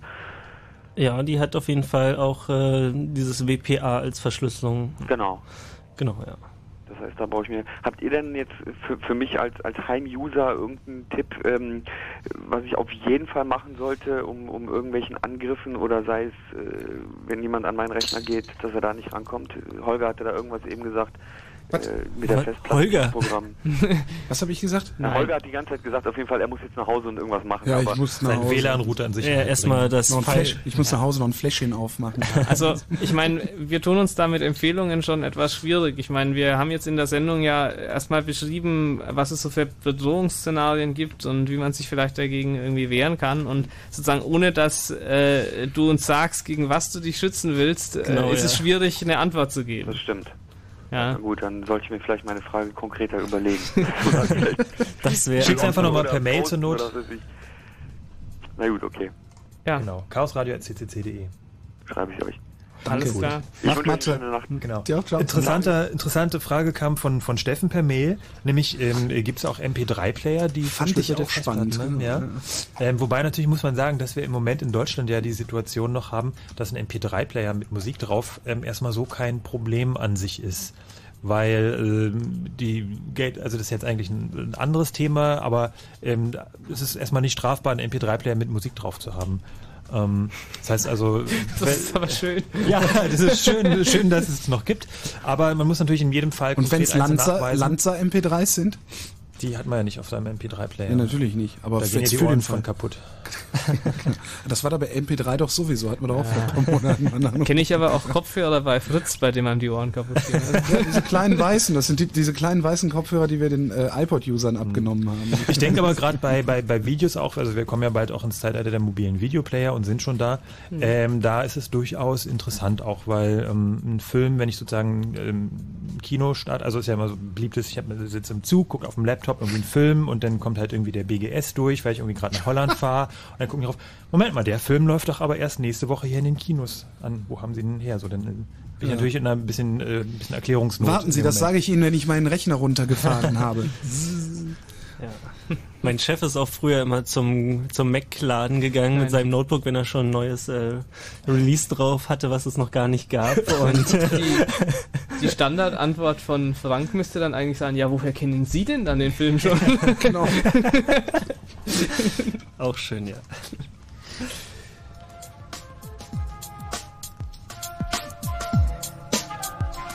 Ja.